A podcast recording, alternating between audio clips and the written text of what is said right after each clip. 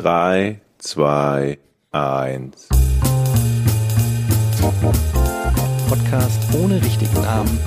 Die beste Erfindung des Planeten. da muss ich lachen.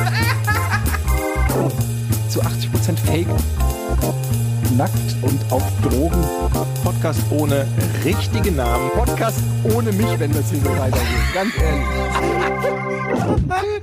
Du hast nicht ernsthaft versucht, Tiefkühlpommes in der Mikrowelle zu machen. So Leute, ich steige hier direkt mit dem Hot Take ein. Trauben in Schokolade. What the fuck? Rosinen. Nee, Trauben. Sicher Wie Rosinen. Du kann, was ist das für eine Antwort auf meine These? Naja, Trauben, Trauben sind ja sind- Rosinen. Genau. Trauben sind Rosinen? Rosinen sind Und ehemalige Rosinen Trauben. sind ehemalige so. Trauben. Im Ernst? Ja. Ja. Nein. Herzlich willkommen bei Eddie lernt heute was. Wo, wo, wo, das wo, Dätchen. wo. Das höre ich gerade zum ersten Mal. Rosinen sind, was sind das, vergammelte Trauben oder was? Ja, Getrocknete Trauben. getrocknete Trauben. Geschrumpelt. Aber die sind doch viel kleiner. Rosinen sind doch so klein und Trauben sind so richtig groß. Wie soll Ja, das aber wenn Hast du schon mal getrocknete Tomaten gesehen, verglichen mit Tomaten? So ein bisschen, als ob jemand die Luft so rauslässt. Ne? So, Genau. also so eine Luftmatratze. Moment, Rosinen. Aber ich mag Trauben und ich hasse Rosinen. Ja, ich mag auch keine Rosinen und liebe Trauben. Wie kann das sein? Der was Geschmack verändert ist, sich denn währenddessen? Der Geschmack ist dann irgendwie anders. Die werden so eklig süß, dann die Rosinen. Ähm, Ich finde, mein Problem mit Rosinen ist auch immer, ich kann nicht, ich- ich kann, also Rosinen sind für mich auch ehrlich gesagt eine Art verwandt mit Popeln. Deswegen esse ich die besonders gerne. Aber die kannst du ja auch frisch direkt aus der Nase holen, die musst du ja nicht. Ja, aber da musst du dann oft, also du brauchst ja auch genügend Quellen für. Nachbarn, das stimmt Freunde. natürlich. Man muss auch selber rollen und so. Ja, aber also es gibt ja diverse Schokoladen, die Trauben drin haben oder Rosinen. Ich mache das noch unter ähm, Steht denn da Trauben drauf auf der Packung oder steht da oder steht da Schokolade mit steht da drauf Schokolade mit Weintraube oder was steht auf der Packung? Ja, es gibt doch so Traubenuss zum Beispiel. Traubenuss, okay. Dann könnte und ich frage mich einfach, das ist doch einfach ekelhaft. Wer will denn sowas? Ja, ich dachte, Ich finde, es schreibt ja auch diese- keiner drauf Rosinennuss, ne? Ja, Ich diese mag gesamten, diese, ach komm schon, Nee, das diese mag ich aber auch nicht. Experimente. Nein, du magst keine Da Trauben. bin ich bei Ich mag. Trauben halt. Also ich, ich mag Rosinen halt. Du hast du nicht gestern ein Foto ge gepostet oder was von Ich das. Schokolade mit Popcorn-Geschmack? Das war ich. Das Du war, warst das war sehr lecker. Da war Popcorn drin tatsächlich. Aber bleiben wir mal bei bleiben wir bei den Rosinen. Eddie, ich bin da total bei dir. Es gibt ja immer im Supermarkt so ein, so ein, ja, so eine Schrabbelkiste, wo die allen, allen Quatsch reinschmeißen, den die eigentlich nicht verkaufen. Und da findet man eigentlich immer 10, 20 Oh, Moment, Verpackungen. was? Es gibt, eine, Sch- es gibt einen Wühltisch im Supermarkt? Ja, oftmals gibt's doch so eine, vor der Theke so einen runden Bastkorb, wo dann reduzierte Ware drin ist und da findet man immer Schokoladensorten, die keiner will. Hm. Mhm. Rosinen mit, ja, oder Bounty Trauben. zart bitter. Genau. Ja, genau. Wir können ja hier mal so die großen Schokoladensünden besprechen. Zartbitter zum Beispiel. Das geht nicht. Was, das ist zum Kochen okay, aber doch nicht zum normalen Genuss. Okay, wann hast du das letzte Mal mit Zartbitterschokolade gekocht? Ich, ich habe selber noch nicht mit Zartbitter Okay. äh, gekocht, aber ich weiß natürlich, dass- das benutzt wird beim Backen von irgendwelchen Sachen. Wäre nicht blöd. Mhm. Also ein bisschen schon, aber naja, ja, okay, Jochen, äh, Georg, aber äh, jedenfalls, also Zartbitterschokolade. Dann jegliche Form von Obst in Schokolade. Mandarine. Also ich mag zum Beispiel einen leckeren Mandarinenkuchen, so einen Käsekuchen mit Mandarinen. Mhm. Aber das ist dann halt frisch. Aber ich will nicht so eine eingefrorene, ausgetrocknete, irgendwie vergammelte Mandarine in einem Snickers oder so. Ich habe noch nie S- Marga Margarine, Mandarinen in Schokolade gegessen. Ich kann Ja. da nicht mitreden. Aber generell Trauben kenne ich, Nüsse kenne ich. Obst nur in frischer Form. Ja, Ja. bin ich bei dir. Ich finde, in, in eine gute Schokolade gehört halt Popcorn und Nüsse. Mehr nicht. Popcorn. Mhm. Popcorn. Ich, ich war sehr aber es gibt skeptisch. ja, was bei ich meine, diese Experimente sind ja älter. Ne? Popcorn ist jetzt okay, das Ende der Fahnenstange vielleicht, aber es gab ja sowas wie hier äh, Cornflakes in Schokolade, Keks in Schokolade, es gibt Gibt's Oreos in Schokolade, ja, gibt's alles immer noch. So ist also eigentlich ein logischer Schritt, dass man Popcorn versucht. Ich frage mich, wird es irgendwann zum Beispiel auch sowas wie Nachos oder Chips, ungarisch. Mhm. Aber das passt, aber würzig, süß geht ja auch nicht. Ja, das kombiniert nicht so richtig auf geschmacklich. Ne? Scharf und, und süß Hm. Gab's da nicht neulich irgendwie so eine fiese Pizzasorte, wo so irgendwas, was war denn da drauf? Fischstäbchen. Fischstäbchen. Nee, nee, nee, irgendwas Süßes, glaube ich, aber ich komme nicht mehr drauf. Okay, aber das ist schon alleine Pizza. Also nicht Ananas. drauf. Also Ananas, das ist ja schon, da, da, da sind, das haben wir hinter uns, Ja. Ananas auf Pizza zu diskutieren. das sollte eigentlich unter Freiheitsstrafe Strafe stehen. Wo wir gerade aber beim Supermarkt sind, wenn ich mal ganz kurz die Schokoladenecke verlasse. Mir ist letztes Mal aufgefallen, dass man im Supermarkt sich ja grundsätzlich mal anders verhält als sonst. Ich weiß nicht, wie ihr das macht. Wenn ihr etwas sucht und es nicht findet, geht ihr dann zum Verkäufer und fragt, wo ist das? Oder sagt ihr, nee, nee, das will ich selber schaffen. Das Problem ist ja, du musst ja erstmal einen Verkäufer suchen. Und dann suchst du gleich zwei Sachen. Ja. Das ist wie eine Schnitzeljagd. Erst musst du den Verkäufer suchen, der gibt dir wie so ein Quest bei World of Warcraft. Der gibt dir dann so einen Auftrag.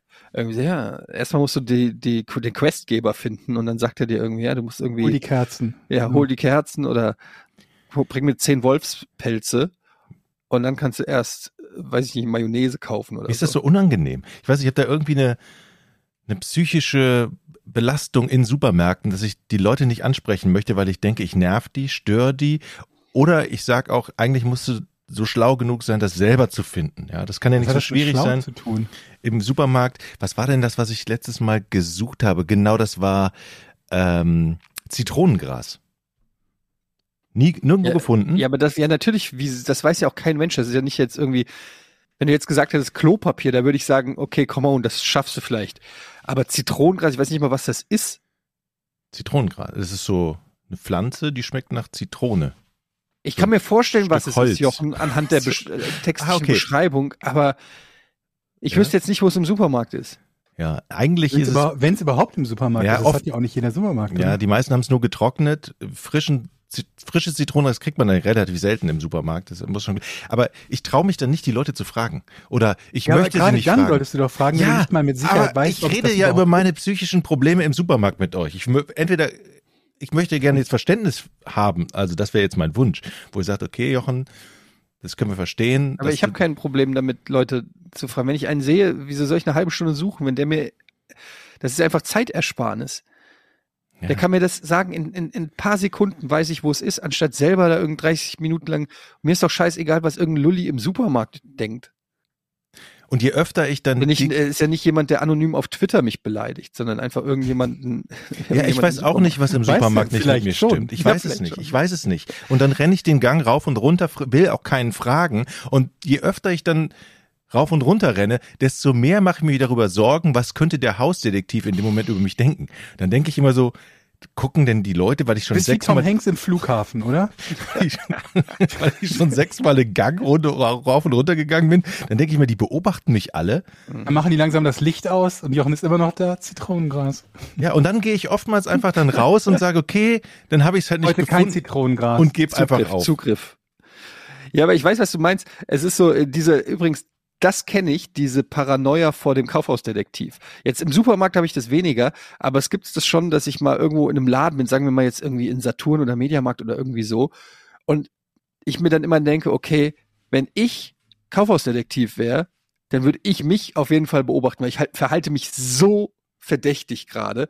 Ich gehe hier rein, offensichtlich ohne klares Ziel, höre mir gerade hier irgendwelche Kopfhörer an, dann gehe ich rüber, teste zwei, drei Taschenrechner, gehe rüber in die Staubsaugerabteilung, mach den an und aus, guck mal unten in, den, in die Staubsaugeröffnung und dann gehe ich hoch und stehe bei den DVD-Angeboten. So, und wenn du das dann irgendwie als Kaufhausdetektiv siehst, dann denkst du doch irgendwie, ich versuche mich langsam an die Beute ranzupirschen. Ja. Was weil- ist denn deine Beute in dem Nee, Szenario? in dem Fall, in dem Szenario wären es dann einfach, dass ich DVDs klauen will.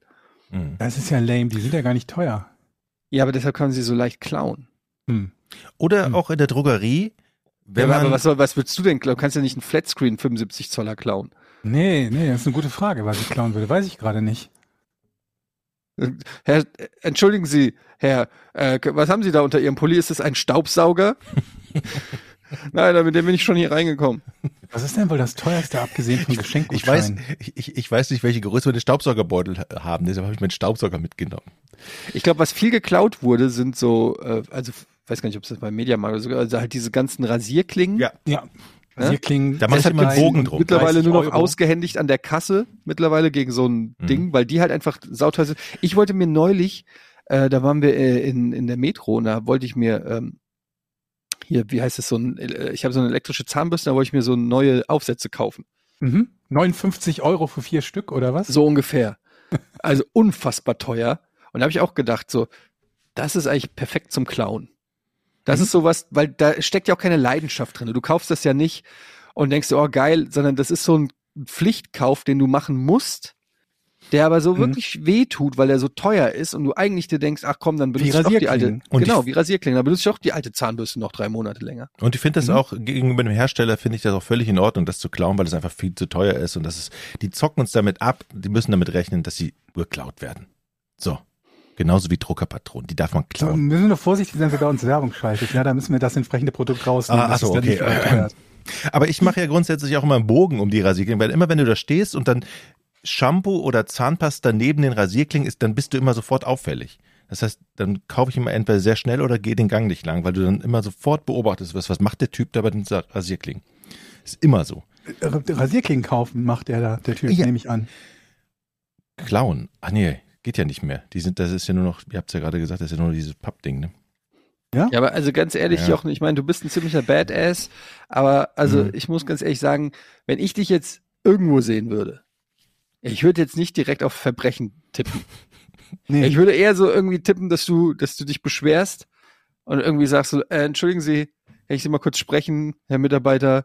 Also hier ist eigentlich, hier sind eigentlich Duschgele, aber hier sind auch Shampoos. Da hat einer was falsch zurückgestellt. Ja, oder die Mhm. Hafermilch steht bei der und dann da Kuhmilch. Das möchten seiner, Sie mit das bitte mal Brille, die er ändern. immer wieder abnimmt und dann sagen, hier auf dem Prospekt, ne?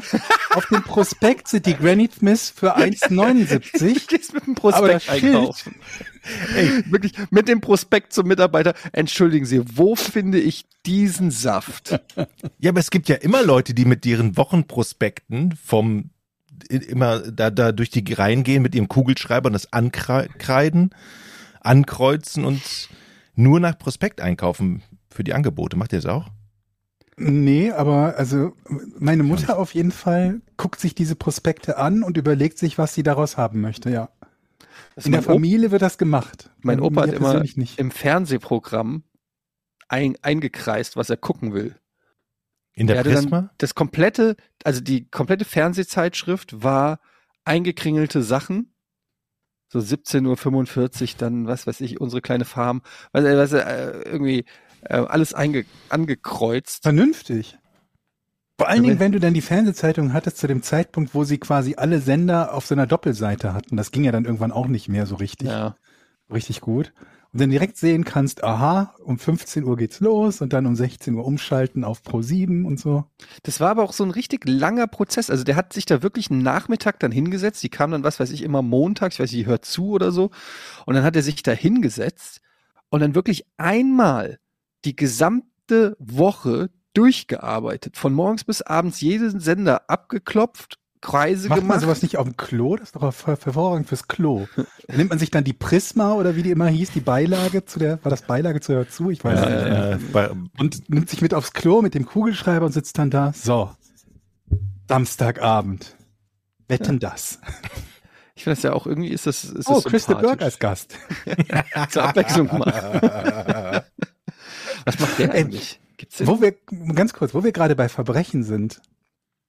Was würdet ihr machen, wenn The Purge ist? Also The Purge kennt ihr, ne? Ja. Das ist diese eine Nacht, wo Verbrechen nicht bestraft werden. Würdet ihr das überhaupt für irgendwas nutzen? Also ich glaube, wir müssen Jochen noch ein bisschen abholen. The Purge ist ein Film, ein Horrorfilm. mhm. Und da geht es darum, wie Georg gerade gesagt hat, dass äh, äh, eine Nacht lang alle Verbrechen erlaubt sind. Das hatten wir schon mal hier, glaube ich. Hm. Ja, in der, in der Hoffnung, also in dem Film wird, äh, wird das so erklärt, dass dadurch die Kriminalitätsrate an allen anderen Tagen quasi komplett sinkt, ähm, weil natürlich alles Illegale passiert in dieser Nacht und danach nicht mehr. Mhm. Und es, es endet meistens darin, dass die Leute sich zu Hause verschanzen und irgendwelche äh, Mördertrupps durch die, durch die äh, Und dann Straßen doch jemanden reinlassen, der sie Ja. umbringen will. Genau. Also was würden wir in, in der Purge Night machen, ja? Also Regel Nummer eins natürlich, du wirst wahrscheinlich nie, egal was die Leute machen, jemanden umbringen, weil das bedeutet nur, dass du bei der nächsten Purge-Nacht auf dessen Liste stehst. Hm. Also nicht auf dessen, den du umgebracht hast, aber Familie, Freunde, Bekannte und so weiter und so fort. Aber also ich kenne die Filme und ich denke immer so, in den Filmen sind eigentlich immer die am sichersten, die selber umbringen. Also die, die irgendwo sich verschanzen und zu Hause hoffen, dass es vorbeigeht, die sind immer die Opfer. Aber wenn du Ja, einfach der Typ bist, der mit der Gatling Gun auf dem Jeep durch die Straßen fährst, Ja, aber das ist ja die, die Auswahl des Films. Es wäre ein verdammt langweiliger Film, wenn jemand zu Hause wäre und nichts würde passieren.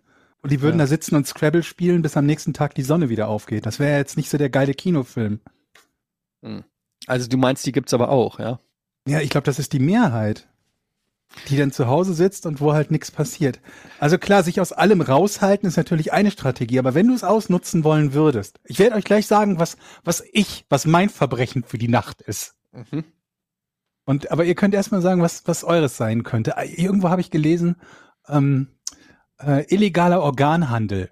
Das heißt, du tötest zwar niemanden, aber du fährst mit deinem Auto durch die Gegend und wenn Leute irgendwo sich lynchen, dann karst du die Leichen weg und verkaufst die Organe. Das fand ich schon mal nicht so schlecht, weil man Mhm. sich damit jetzt nicht unmittelbar einen Feind macht, nicht unmittelbar nachvollziehbar ist und so weiter und so fort. Also man könnte damit theoretisch wohl Geld machen. Man tut ja auch was Gutes.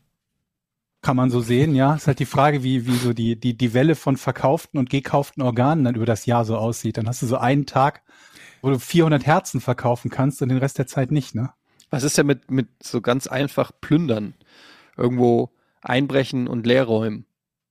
Ja, ist halt die Frage, wie gut die Sachen dann gesichert sind, weil ich könnte mir halt vorstellen, wenn du als Laden dafür sorgen musst, dass dein, dein, dein, dein Laden tatsächlich sicher ist in, an einem Tag, wo keine Polizei zum Einsatz kommt und so weiter, dann wirst du dir irgendeinen Bunkerraum bauen, weiß der Teufel was bauen, der halt, wo keiner reinkommt so. Also wie auf dem Schulterblatt einfach. Äh, Zählt denn Läden. auch Bagger fahren und irgendwas kaputt machen? Durch- Einfach nur ein Verbrechen begehen, um irgendwas kaputt zu machen. Ja, Einfach also mit, mit einem Bagger, so mit so einem richtigen großen Kettenbagger, vielleicht Kannst mit du so einer, natürlich machen, aber da hast du ja nichts von. das macht Spaß, glaube ich, so durch Häuser zu fahren, bisschen, Also wenn du durch Häuser fährst, wirst du dir wahrscheinlich Feinde machen. Und das dafür, dass du nichts davon hast. Das wäre jetzt nicht das Schlauste, was ich vorschlagen würde. aber ich hätte Spaß ein bisschen da, glaube ich, Bagger fahren. Durch die, Aber also ich, ich finde halt bei der Purge Night ist ja auch irgendwie immer so dieses Problem, dass was was ist am nächsten Tag? Also nur mal angenommen, mhm. ich besetze ein Haus in der Purge Mhm. Nacht. Eins, das mir schon immer gut gefallen hat. Zieh da Mhm. einfach ein in der Purge Nacht. Ist absolut legal, weil es ist Purge Night. Mhm. Und dann am nächsten Tag bin ich dann der Besitzer dieses Hauses? Nö. Aber ich habe es ja legal, ich habe es ja legal du, erworben. Du hast, dich da, du hast dich da reingesetzt. Ob du dich jetzt morgens da reinsetzt oder am Tag vorher, ist ja egal. Du bist deswegen ja nicht der Besitzer. aber ich habe ja nicht der legal, Besitzer, ich habe Mo- es, aber ich habe es legal erworben sozusagen. Aber du hast es ja nicht erworben. Wenn du Doch in die der Nacht. Besitzer sind ja alle tot. Ah, okay. Ja, aber dann geht's an den Erben, wie auch immer der Erbe ist. Die habe ich auch umgebracht. Hast, aber du, dir ist ja schon klar, dass du nicht Erbe wirst, nur weil du alle Erben umbringst. Ja, aber ich bin jetzt der Besitzer halt von dem Haus. Ich sage einfach, das ist jetzt meins. In der Purge-Nacht habe ich das zu meinem gemacht. Also wenn du tatsächlich alle Erben umgebracht hättest, wäre halt die Frage, wer widersprechen will, ne? Weil normalerweise wäre halt irgendein So. Erbe da, der sagen würde, das ist mein Haus, Etienne gehört das nicht, ich ziehe da jetzt ein, liebe Polizei, kehrt den Etienne da raus. Wenn du natürlich alle Leute mit Besitzansprüchen darauf umgebracht hast, dann wirst du wohl zwangsläufig erstmal darin bleiben können, nehme So. ich mal an. Also Denn es gibt irgendjemand anderen, der, der da Besitz anmeldet, keine Ahnung, Banken oder so, wenn die. ihr findet mich in der Besitzer Schulden haben. Bohlenvilla in Hamburg. Hat der nicht zu Der viele Bohlen, Verwandte? Hat der eine Bohlenvilla in Hamburg? Ja. Okay. Ich dachte Am, Inno, außerhalb. am Innopark. Da hat er eine Villa? Okay. Also da Okay, gibt's aber- ne, da gibt's eine Villa mit Bohlen. Also okay, das ist schon mal was, wo ich sagen kann, okay, kann ich na- insofern nachvollziehen, Gewinnabsicht dahinter und in gewisser Art und Weise, naja, vielleicht könnte ein Teil davon funktionieren. Aber Jochen, jetzt irgendwas mit einer Gewinnabsicht oder, äh, keine Ahnung, Rache oder sonst irgendwie was, ja, du hast mit jemandem eine Rechnung offen oder sonst was. Jemand hat deine Rechnung für dein Kamerateam nicht bezahlt und die ist Hm. seit 2007 offen. Was machst du? Hast du irgendeinen Plan? Ich bin ja so friedfertiger Mensch. Mir fällt das so schwer, über Gewalt nachzudenken. Es muss ja nicht Gewalt sein. Es kann ja auch sein, dass du jemanden beklaust oder so, ne? Okay, dann würde ich jemanden das Auto klauen und es zu Schrott fahren. Ich möchte es nicht selber Aber da besitzen. hast du doch nichts von. Warum? Doch, aber ich habe Spaß daran, ihm was wegzunehmen und ihn zu bestrafen. Wieso? Kann ich in der nicht immer machen, nur was Sachen ich kaputt will? machen. Ja, ich, was soll, was soll ich denn im fremden Haus? Ich muss nichts davon haben. Hauptsache, die haben ihr Auto nicht mehr. Ja, genau, ich will die bestrafen, so. Leute, die mir was angetan haben, werde ich bestrafen. Ist das nicht, ist das nicht auch ein, ein Sinn? ja, ja, okay, klar. Wenn du dich tatsächlich an jemanden rächen möchtest, indem du dessen Auto zerstörst. Wobei ich mir dann halt denken würde, wenn du es besitzen würdest und es quasi klauen würdest, dann wäre es ja immer noch weg von denen und du hättest was davon. Ja, aber ich fahre ungern mit Autos rum, wo ich weiß, Klauten dass Autos. mein Feind vorher da drin war. Ich würde mich da unwohl fühlen. Das ist genauso, wenn ich ins Haus von meinem Feind gehen würde, sage, das ist jetzt mein Haus. Nee, ist ja nicht mein, das ist das Haus von meinem Feind und dann will ich, würde ich ungern wohnen. Hm. Ähm, von daher, Aber denk halt immer dran, egal was du machst, du kannst ja davon ausgehen, dass die davon wissen, dass du das gemacht hast und dann spätestens ein Jahr später Vergeltung üben werden, ne? Deshalb habe ich in meinem Plan ja alle, Alle ausgelöscht. okay, das ist eigentlich, ja. Hast du vielleicht noch das Problem, dass der halt Freunde hat oder Fans, die sich dann Die habe die ich, rächen? die hab ich, äh, auch, rächen, die rächen hab ich auch alle gekillt. Das heißt, es wird, es wird, Gatling-Gun, also man kann, man, in, in dieser Nacht ist alles straffrei.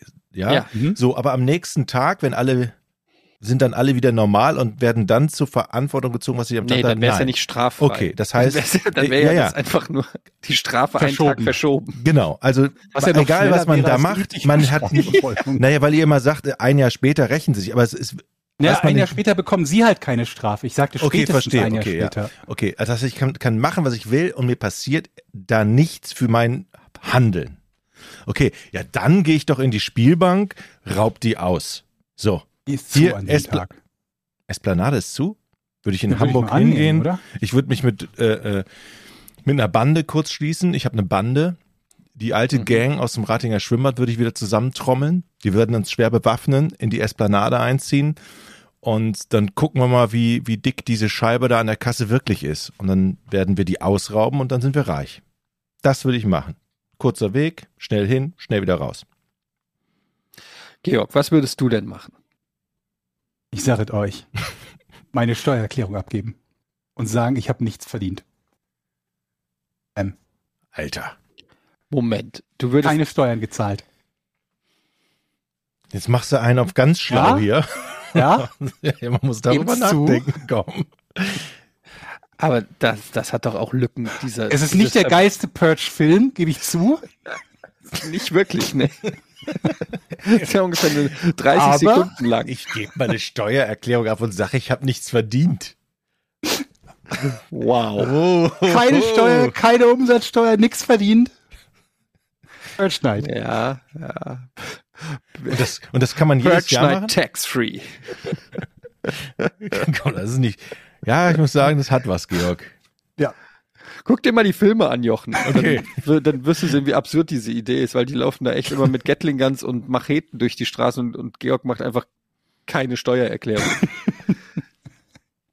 Ähm, aber ich glaube halt alles, wo, wo irgendwelche Werte üblicherweise sind, ist halt an dem Tag wahrscheinlich zu und gesichert, ne?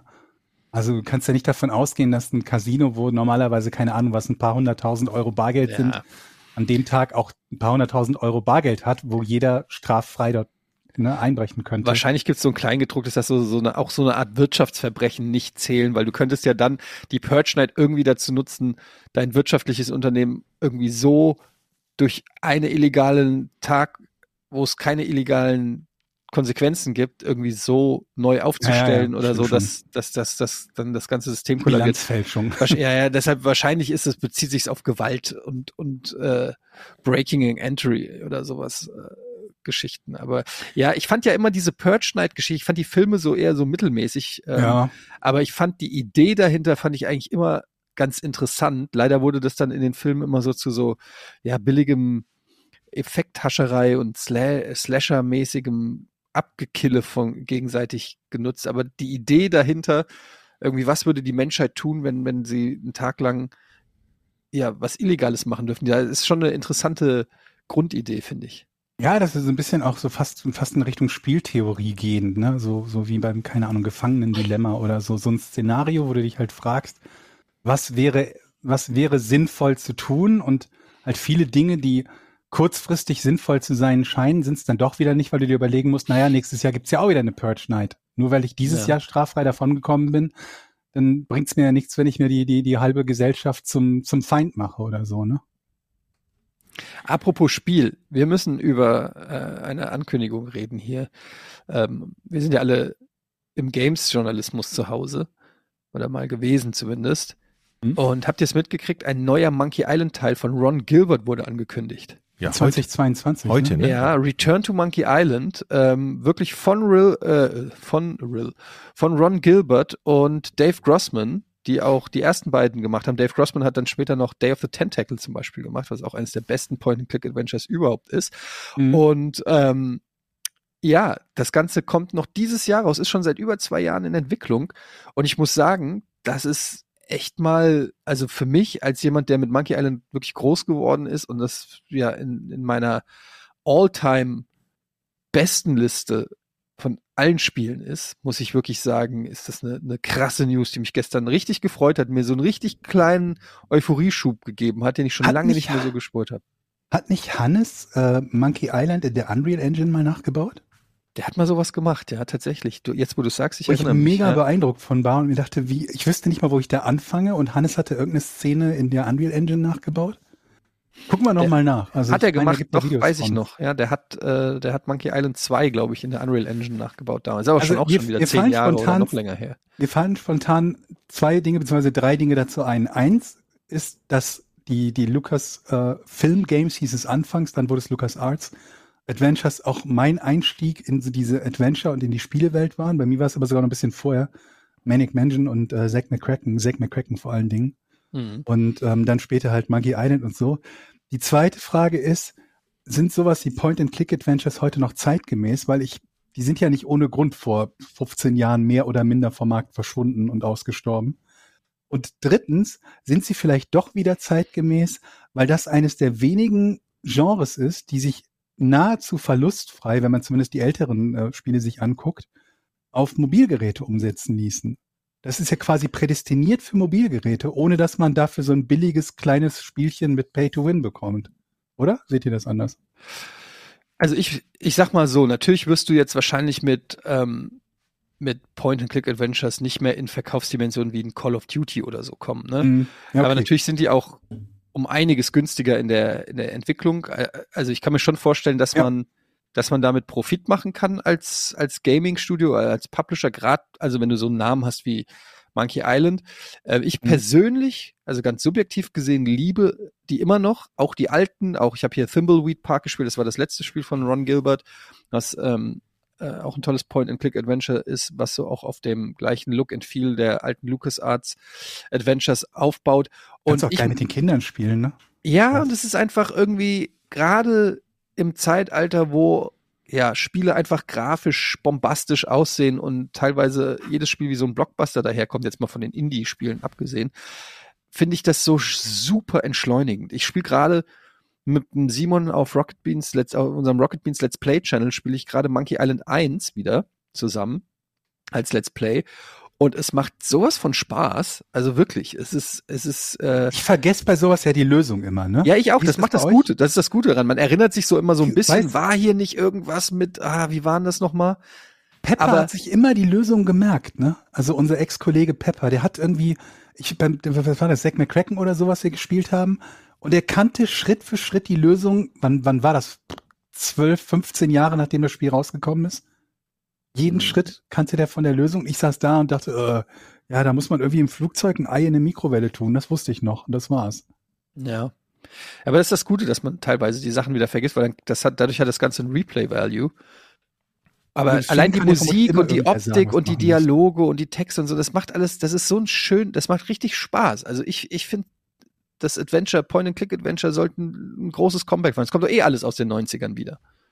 Wissen wir denn schon Plattformpreis oder sonst irgendwas? Also soll das ein Vollpreistitel werden? Ja, scheint, also, man weiß jetzt noch nicht viel, aber das scheint ein richtiger Vollpreistitel äh, zu werden. Und Publisher ist Devolver, also die sind auch relativ bekannter Indie-Publisher.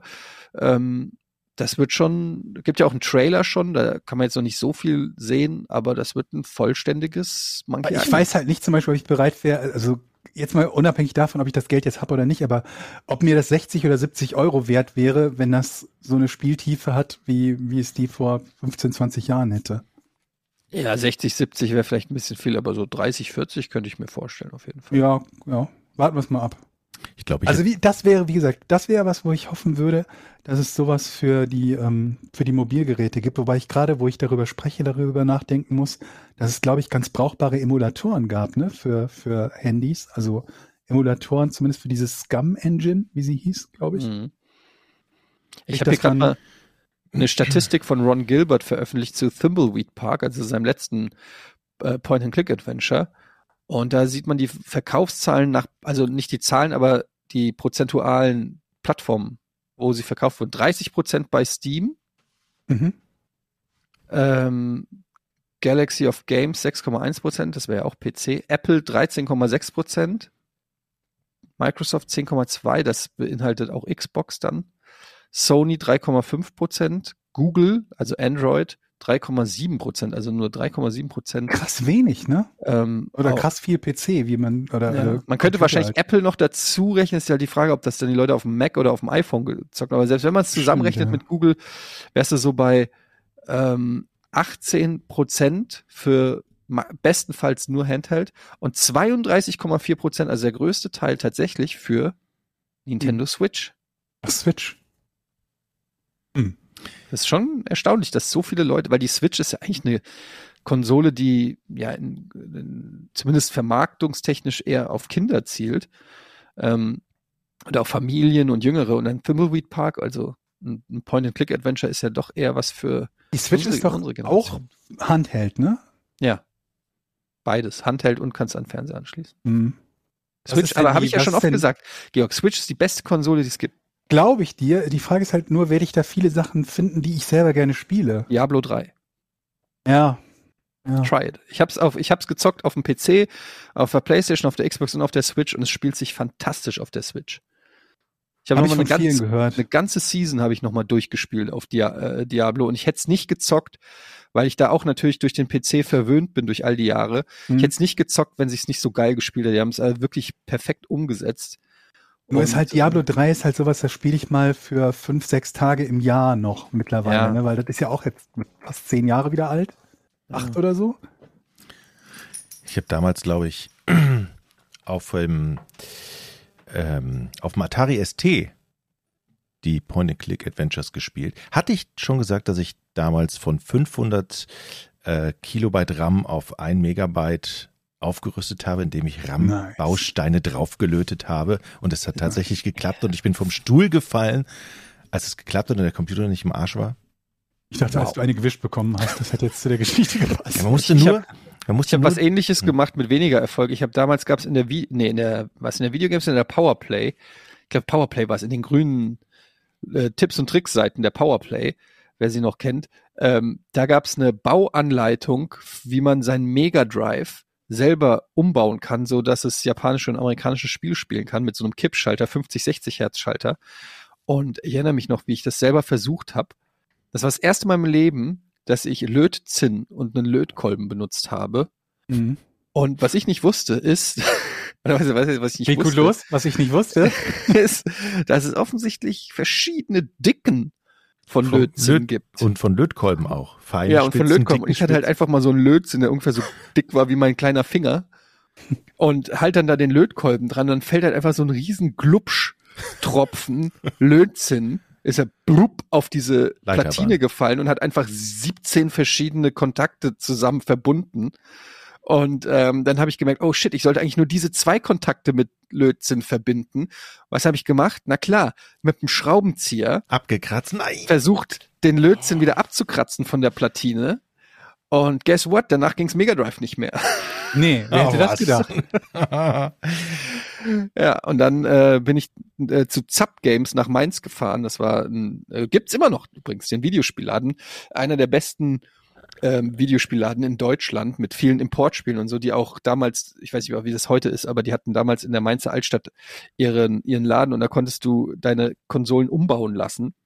Und dann bin ich dahin, hab direkt ein neuen, neues Mega Drive gekauft und direkt umbauen lassen. Das war dann einfach mal zu dem Zeitpunkt, weiß ich nicht, 400 Mark oder so.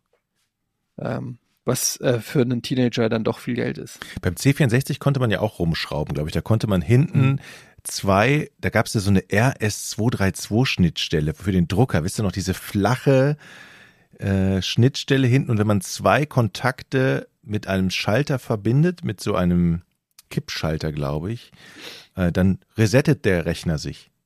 Also musste man so zwei Kontakte zusammenlöten, hinten einen Schalter dran schrauben. Ah, das war schön. Und ein EEPROM zum Schnelllade-EEPROM. Was ist nochmal ein EEPROM? Äh, das ist so ein, so ein Speichermodul, glaube ich, so ein elektronisches Speichermodul. Was irgendwie programmierbar Ist es sicher, dass es das EEPROM heißt? Es ist, Ja, doch. Ich meine, ja, es ist so, man, man kann es sogar programmieren, glaube ich. Ach, ich Electrical finde, dass du ein ST hattest. Ja. Du hast doch noch einen 64er, ne? Ja, ich hatte einen 64 und dann habe ich gedacht, ey, und dann habe ich mich intensiv mit der Materie auseinandergesetzt. Nee, die, ähm, Und dann kein Amiga, kein sondern Amiga ST? tatsächlich ST, weil der auch in der Lage war, besser Musik zu machen und so. Und ich wollte irgendwie. Der ich hat hab eine MIDI-Schnittstelle, aber ja, und ich habe mir eingebildet, ich könnte dann Wow, irgendwann wow, mal wow, warte, warte, warte. Was soll das heißen, Programmieren. dass von Jochen MIDI-Musik existiert Nein. aus den 80ern von Jochens Band? Nee. Hast du dein Korg-Keyboard angeschlossen an den Atari ST? mein Korg-Keyboard? Ja, war doch immer Korg oder wie die Marke da hieß. Achso, keine Ahnung. Nee, nee. Aber Schade. man, man konnte tatsächlich Musik abspielen. Ich weiß noch, das erste Lied, was da drauf lief, war Mike Oldfield, irgendwas. Ey, das, Aber Moment, das waren ja zwei verschiedene Dinge, ne? Diese MIDI-Schnittstelle und das Musik Ja, ja. abspielen konntest du ja, Ja, auch ja. auf dem, auf dem Aber Amiga. das erinnert mich so an die Zeit, wo du äh, beim ersten PC dann eine Soundblaster 16-Karte drinne hattest oder so.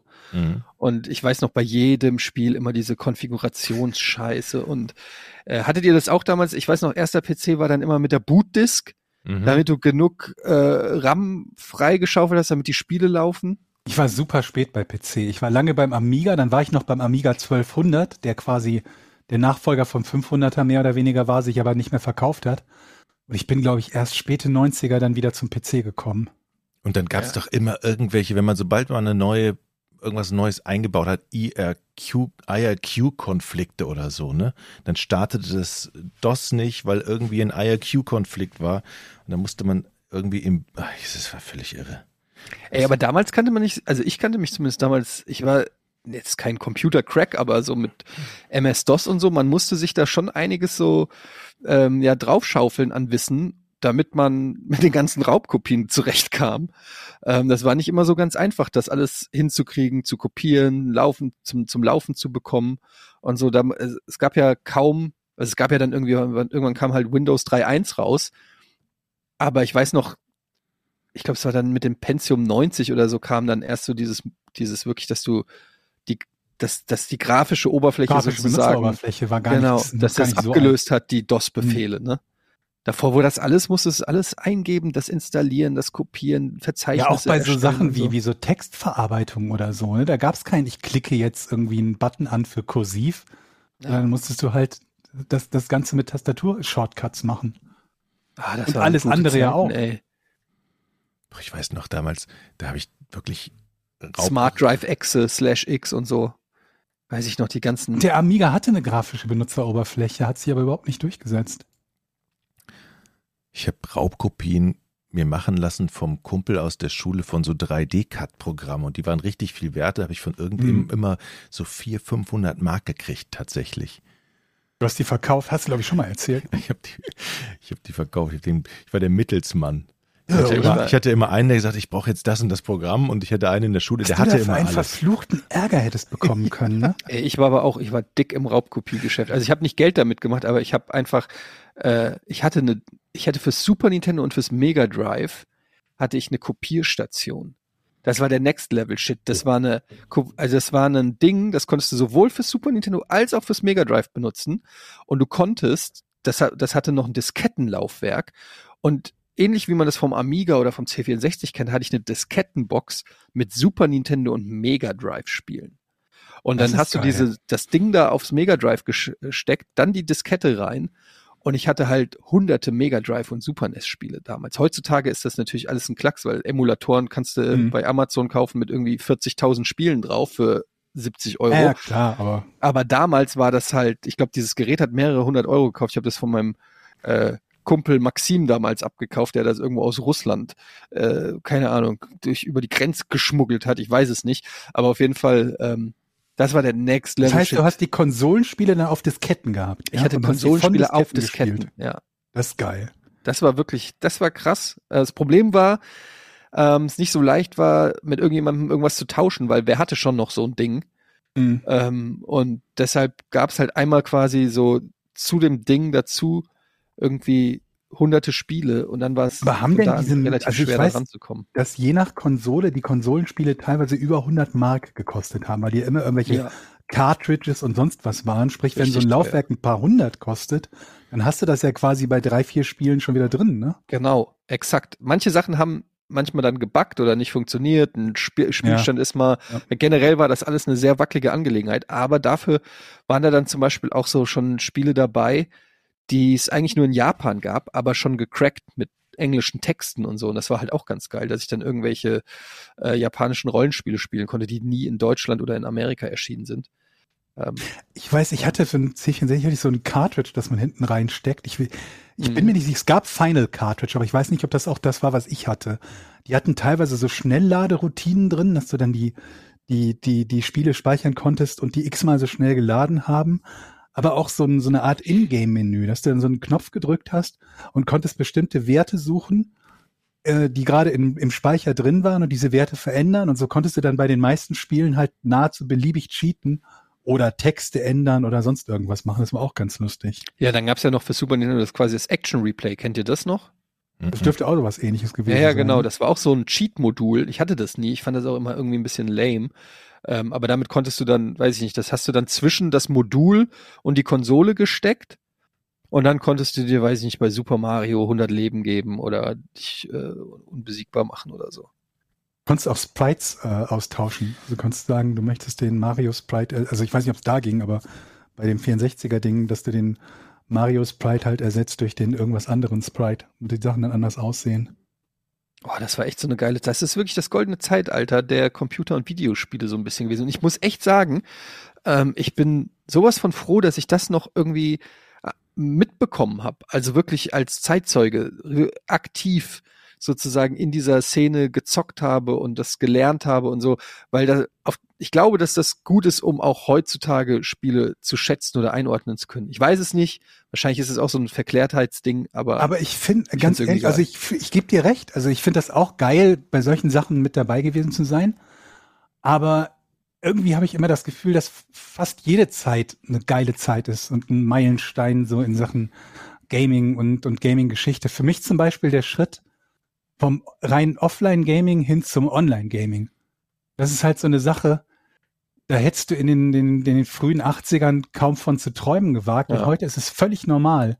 Oder dass du zum Beispiel mit Leuten gleichzeitig zockst und ähm, Voice-Kommunikation benutzt. Das ist ja Mhm. auch noch nicht so alt. Überleg, bei Giga haben wir teilweise gezockt und haben übers Telefon so einen Rundruf gemacht im Studio. stimmt. Ja, ja, Wir ja. haben die Telefonhörer daneben gehabt auf Lautsprecher und haben so Counter-Strike gezockt. ja.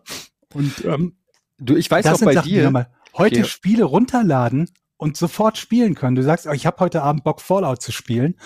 Key gekauft, runtergeladen und sofort gezockt. Ja, Wo ja. du sonst da gesessen hättest, scheiße, die Läden haben zu. Ja, muss ich Samstag nach Krefeld oder Düsseldorf fahren oder so. Ich weiß noch, wie du angefangen hast äh, mit Dark Age of Camelot zu Giga-Zeiten. Da warst du auch krass süchtig. Und das war so der, das war, glaube ich, so dein, ich weiß nicht, ob das dein Einstieg war. Ich weiß, zu der Zeit haben noch hier Kollegen hier, Daniel van Moll und so, die haben ja auch mit Ultima Online dann äh, gespielt. Das, ja, OneSock, Daniel und so. Ich weiß gar nicht, wer da noch alles dabei war. Nicht viele. Das waren, glaube ich. Und Daniel war aber, glaube ich, schon recht erfahren. Der hatte dann da auch irgendwie schon äh, hochgelevelten Charakter. Und Ultima Online war ja im Prinzip so die Mutter aller Online-RPGs, glaube ich. Ne? So, also zumindest Ja, ja. wahrscheinlich also gab es wie immer so irgendwelche kleineren, unbekannteren, die irgendwas an Pionierarbeit gemacht haben. Aber Ultima Online war so der erste große kommerzielle Durchbruch für äh, Online-RPGs. Da haben wir doch Pferderennen gemacht bei Giga noch live, weißt du das noch? Und der, Ich er, weiß und noch, der erste ich- kriegt gab und und, der, und da hat Daniel von Moll noch eine Million Goldstücke oder 100.000, ich weiß nicht wie viel, auf den auf den Sieger gesetzt. Daran kann ich mich noch erinnern. Dann haben ganzen Ich habe Zuschauer. mit Daniel nie gezockt. Also Daniel kann sein, dass der früher Ultima gezockt hat, dann hat er EverQuest gespielt. Ich habe EverQuest nie gespielt. Stimmt, EverQuest. Ich habe auch- DAO gespielt, OneSock, unser Kollege aus der Redaktion auch. Und ich glaube, Daniel hat nie EverQuest gespielt. Wir haben dann, sind dann erst wieder bei WoW äh, zusammengekommen. Aber WoW hat es ja auch quasi für den Massenmarkt riesengroß gemacht. Und das hat Genau, ja WoW war dann der, der wirklich kommerzielle Jeder- Durchbruch bis der heute Mega-Durchbruch. eigentlich fast schon. Ich Ja. weiß noch, wie dann äh, unzählige MMOs rausgekommen sind, die versucht haben, irgendwie ähm, da in die der Fußstapfen zu sein. Der, der Age of Conan und wie die alle heißen. Ich habe äh, Mhm. Lord of the Rings Online. Wir haben ja ganz viele davon auch dann immer bei Giga Games im, im PC-Bereich gehabt und vorgestellt. Und du hast immer sofort gemerkt, Leute, das wird's nicht. Also das ist zwar nett und cool und so weiter, aber ihr checkt einfach nicht dieses easy to learn, hard to master Prinzip von, von Blizzard. Bis heute verstehe ich nicht, dass, dass so viele Online-Rollenspiele rauskommen. Ich hatte das zuletzt bei Final Fantasy XIV, was auch ein geiles Online-Rollenspiel ist Auch sehr beliebt ist, ja. auch sehr beliebt ist, auch ziemlich groß ist mittlerweile. Ich habe Mhm. das an der, zumindest ich kann mir da kein Urteil erlauben, weil es lange her ist, dass ich es probiert habe vor vielen Jahren. Aber ich erinnere mich noch, dass der Einstieg so viel komplexer und komplizierter war als damals bei World of Warcraft. Bei World of Warcraft konntest du ohne jemals Vorerfahrung gehabt zu haben mit, mit MMOs, konntest du im Prinzip direkt losgehen und es war super simpel. Hier ist, hier ist dein Typ, geh dahin, kill sechs Wölfe. Das Ja. kraft jeder. Und wenn du die sechs Wölfe geki- gekillt hast, bist du ein Level hoch und konntest plötzlich die sechs, die nächsten sechs Wölfe oder die nächsten zehn Wölfe konntest du einfach doppelt so schnell killen. Und zack, warst du süchtig. War einfach und idiotensicher und dadurch warst du erfolgreich. Und das Lustige war dann, als dann dieser, dieser Recycling-Wahn anfing, wo man jedes Spiel wieder re-released und auch WoW leider dann irgendwann äh, dazu wurde und man äh, den Classic-Release gemacht hat, dass die Leute sich eingeredet haben, dass das damalige alte WoW irgendwie komplex, schwierig oder schwer Mhm. gewesen sei. Ne?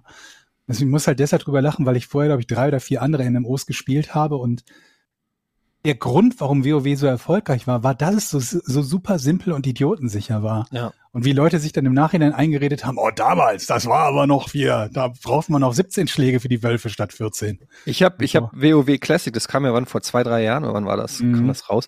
Ja. Habe ich es auch noch mal probiert und alter Schwede, das hat sich angefühlt wie ein Relikt aus äh, Ja. Also ich habe ja erst gedacht, so, ich steig noch mal ein bei World of Warcraft, so wie früher damals. Ich freue mich schon und äh, ich ich habe so ein paar Stunden gespielt und war so gelangweilt und habe gedacht, okay, das ist ja das kann ja nicht sein. Also es wollen die jetzt ernsthaft, dass ich diese gleichen Fetch-Quests von damals wieder mache und hunderte von Stunden. Die Zeit habe ich nicht, ich bin ja nicht mehr, ich bin nicht mehr 20 ähm, und habe das dann auch wieder zu den Akten tatsächlich gelegt. Das ist ja wirklich Ja. so, dass man ähm, so Erinnerungen von früher hat, die überhaupt nicht mehr stimmen. Also wenn ich mich an meine C64-Zeit erinnere, wo ich denke so, wie geil war Paper, Paperboy oder Mhm. Summer Und Games oder, du oder und Winter Games so, und oh, dann wow. hat, hat einer noch den Brotkasten, komm, schmeiß mal an, komm, das weiß ich noch. Und dann hast du dir doch die Vorstellung von früher, wie geil das damals war. Dann siehst du die Grafik, siehst das, dann denkst du, oh fuck, das, das haben wir damals geil gefunden. Ich habe das ganz oft, wenn ich meinem Sohn irgendwie, ich versuche ja meinem Sohn dann immer irgendwelche äh, Spiele von früher näher zu bringen, weil ich will jetzt nicht, dass der mit Battlefield 2042 oder was direkt einsteigt, sondern er soll schon auch ein bisschen äh, ältere Spiele zu schätzen wissen. Aber dann merke ich halt immer so, ja, ey, wir hatten halt damals damals nichts und waren deshalb dann auch dankbar für Fortress of 4 auf dem Game Boy oder so, weil da halt ein Ritter auf dem äh, auf der Packung war und das hat uns dann schon gereicht. Aber heutzutage, wenn die Kids mit Netflix und weiß ich nicht, die machen Netflix an und haben die Auswahl aus 6000 geilen Shows von ihren Favorite Leuten. Es gibt allein Spider-Man für jede Altersgruppe von zwei bis drei in Spider-Man, von vier bis sechs, dann gibt's den Ultima, Ultimate Spider. Du hast so viel Auswahl und dann komme ich hin Oder Star Wars. oder Star Wars, ja. Und dann komme ich dahin und äh, sag so, hier, also hier, guck mal, dieses Spiel, ähm, das nennt sich Outrun. Ähm, das haben der, dein Vater hat das gespielt bis zum Abwinken, so, check das mal aus. Und mein Sohn spielt es und denkt sich nur, okay, wie lange muss ich das noch machen, Papa? Warum? Warum Wa das warum, gespielt? warum tust du mir das an? Kann ich, kann ich bitte Hausaufgaben machen gehen? So, also, das ist leider, äh, es wird man da, glaube ich, man, man, man groovt sich relativ schnell auf das aktuelle Niveau ein oder auf das, auf den aktuellen Standard. Ich habe mal irgendwo gehört, ähm, da ging es um das Thema Erinnerung, dass die Erinnerungen gar nicht Erinnerungen an die Fakten und das Geschehen sind, sondern Erinnerungen an Gefühle in erster Linie. Und dann macht das wieder Sinn, wenn Ja. etwas für dich halt so unfassbar weltbewegend ist, Und das ist ja bei Spielen manchmal der Fall gewesen. Und das werden auch, hoffe ich, dass das heutzutage noch äh, Leute beim Zocken erleben, dass man irgendwas spielt und sich denkt, das ist gerade einfach nur geil. Dass man in einem Spiel drin ist und vielleicht sogar einen Screenshot machen will, weil man sich denkt, das ist so cool gerade, das macht so einen Spaß. Ich bin so gefesselt von dieser Welt gerade. Und ähm, das ist halt so ein Gefühl, das ist vor allen Dingen nicht reproduzierbar, wenn man dasselbe wieder spielt. Also bestenfalls denkst du dir, ja, ich fand das damals cool. Aber wenn du halt mit dem Anspruch da ge- rangehst, dass es dich wieder so fasziniert, wird es wahrscheinlich nicht funktionieren, weil du halt so viel Besseres gewöhnt bist. Das geht mir oft so, wenn ich, ähm, wenn ich Spiele hatte, die viele Teile haben, dass ich ungern mit dem Neuesten anfange und dann ältere Teile spiele, weil diese Rückschritte finde ich immer so schwer zu verkraften. Ja, wenn du zum Beispiel jemanden hast, der gerne, nehme Fallout, äh, mit Fallout 3 eingestiegen ist oder so, das wäre ja noch sogar halbwegs in der Mitte, und dann sagst du dem Spiel mal Fallout 1 und 2, der kippt dir halt um.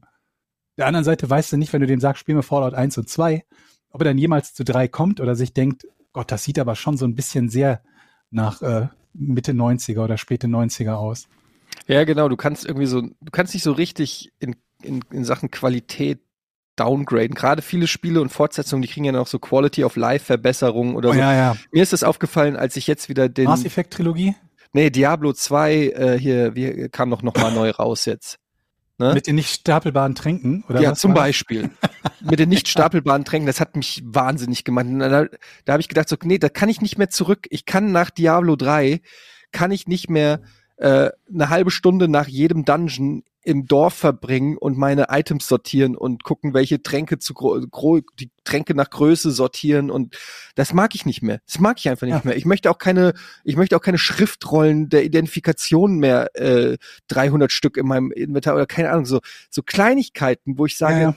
Ah nee, das ist, das hatten wir doch schon, oder ich brauche, ich will einfach übers Geld drüber laufen können, uns einsammeln und ich will nicht jede einzelne Goldmünze anklicken müssen. Das hatten wir doch schon, da haben wir doch schon einen Haken dran gemacht, Blizzard. Ja, Ich, ganz genau. ich weiß, die Puristen, ihr, hat, ihr habt Angst, dass es dann einen Shitstorm gibt von den Puristen, aber früher war, ging das nicht und so. Ja, aber nee, da, ich bin mittlerweile ein alter Mann mit Kindern, ich kann das nicht mehr. Ich kenne das brauch- vom, brauch vom, das vom, vom Autoloot. Also wenn du mehrere Monster gleichzeitig umhaust oder so, sagen wir mal zehn Stück.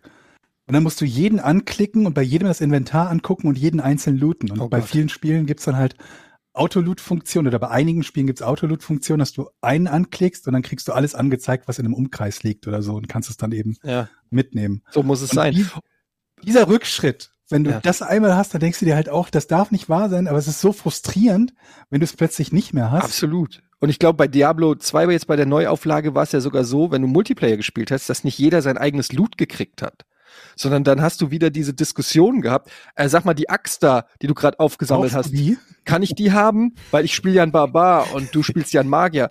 Ja, aber die ist halt auch 4000 Gold wert. Also, äh, was hast du denn eingesammelt? Ja, aber ich habe ja auch den finalen Schuss gemacht auf den Endgegner. Nur weil du Melee bist und näher am Loot dran stehst. Äh, und dann hast du wieder diese Diskussion, die man schon vor 30 Jahren oder was geführt hat. So, die Magier kommen immer zu spät zum Looten. und äh, ja, ey, das, das ist, äh, man kann nicht, man kann nicht downgraden in Sachen Quality. Das ist leider so. Also ich das, kann es nicht. Ich weiß, Ich kann- es ich kann's auch nicht. Aber Chris- können. Chris Rock, da ist er wieder, hat er mal gejoked, äh, in, in Beziehungen ist es so, ähm, Männer können nicht downgraden in Sachen Sex und Frauen können nicht downgraden in Sachen Lifestyle. Und dann macht er diesen Joke, wenn, wenn eine Frau einmal einen Typen gedatet hat, der ein Auto fährt, dann wird sie nie wieder einen daten, der nur Fahrrad fährt. und so ist auch bei Videospielen. Da hat sich der Kreis geschlossen zu den Oscars. Dann können wir jetzt zum Rätsel kommen, wa? Leute?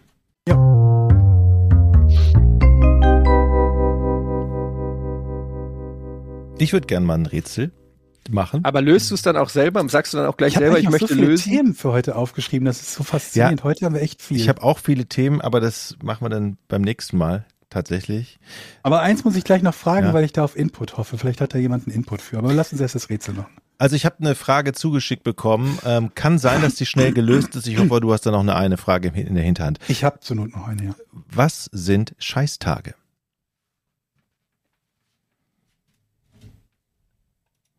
Also, ich könnte jetzt irgendwie sowas sagen wie mein Leben, aber das meinst du wahrscheinlich nicht. Nee? Was sind Scheißtage? Das ist eine komische Frage, wenn ich ehrlich bin, weil Das ist natürlich eine Begrifflichkeit, die ja schon eine Beschreibung von etwas ist, aber du willst offensichtlich eine andere.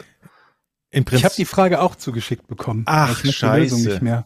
weißt du die Also Lösung? ich weiß die Lösung jetzt nicht mehr, aber es kann gut sein, dass ich nach fünf Fragen dann wieder drauf okay. komme, was es war. Alles Also, klar. Okay, dann wir machen es jetzt trotzdem einfach mal. Vielleicht geht's ja jetzt schnell. Äh, ich fand das Rätsel eigentlich ganz nett. Ich Okay, nicht. ich fange mal an mit ja, der Frage. ja. Ähm, hat es was äh, mit bestimmten Wochentagen zu tun? Kann man so nicht sagen, nein.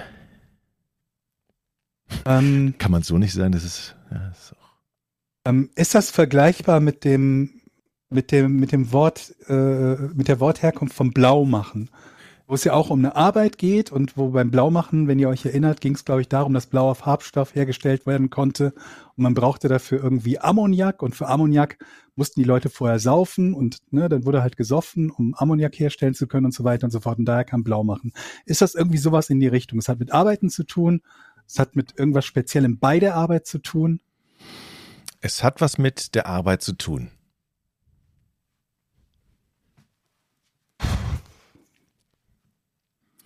Die Frage ist übrigens von Matthias. Dankeschön. Du bist noch dran, Georg, ne? Mhm, genau. Ja, ja, ja. Ähm. Scheiße.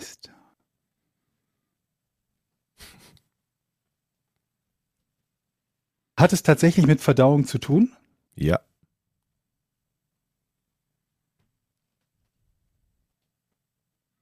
Hat es mit etwas zu tun, was jemand bei der Arbeit machen muss, was dessen Verdauung beeinträchtigt? Nein. Beispiel- Nein. Okay. Also ist es etwas, das äh, also diese Begrifflichkeit stammt, die ist schon älter. Mhm. Also Ja. ja. Mhm. stammt die vielleicht aus dem Mittelalter? Nee. Ist zu alt oder was? Ja, wir reden ja zwischen so ab 1800 würde ich sagen als Tipp. Mhm. Hm. Hat es mit Industriali Industrialisierung zu tun? Oder vor 1800, 1750, irgendwie so ab da. Äh, mit der Industrialisierung zu tun? Nee, ich gla- nee, das, nee, nee, glaube ich nicht, nee. Mhm, nee. Ähm, aber geht es da wirklich im Namen des Wortes darum, dass es an speziellen Tagen erlaubt war zu scheißen? Äh, nein, aber es, die Richtung ist schon gar nicht schlecht. Georg ist dran. Die Richtung ist nicht schlecht. Es hat nichts damit zu tun, dass es an bestimmten Tagen erlaubt war zu scheißen. Scheißtag. Und es hat nichts damit zu tun, das war jetzt kein Tag, wo zum Beispiel alles verköstigt wurde oder so, dass dann jeder wie wild aufs Klo gerannt ist. Puh.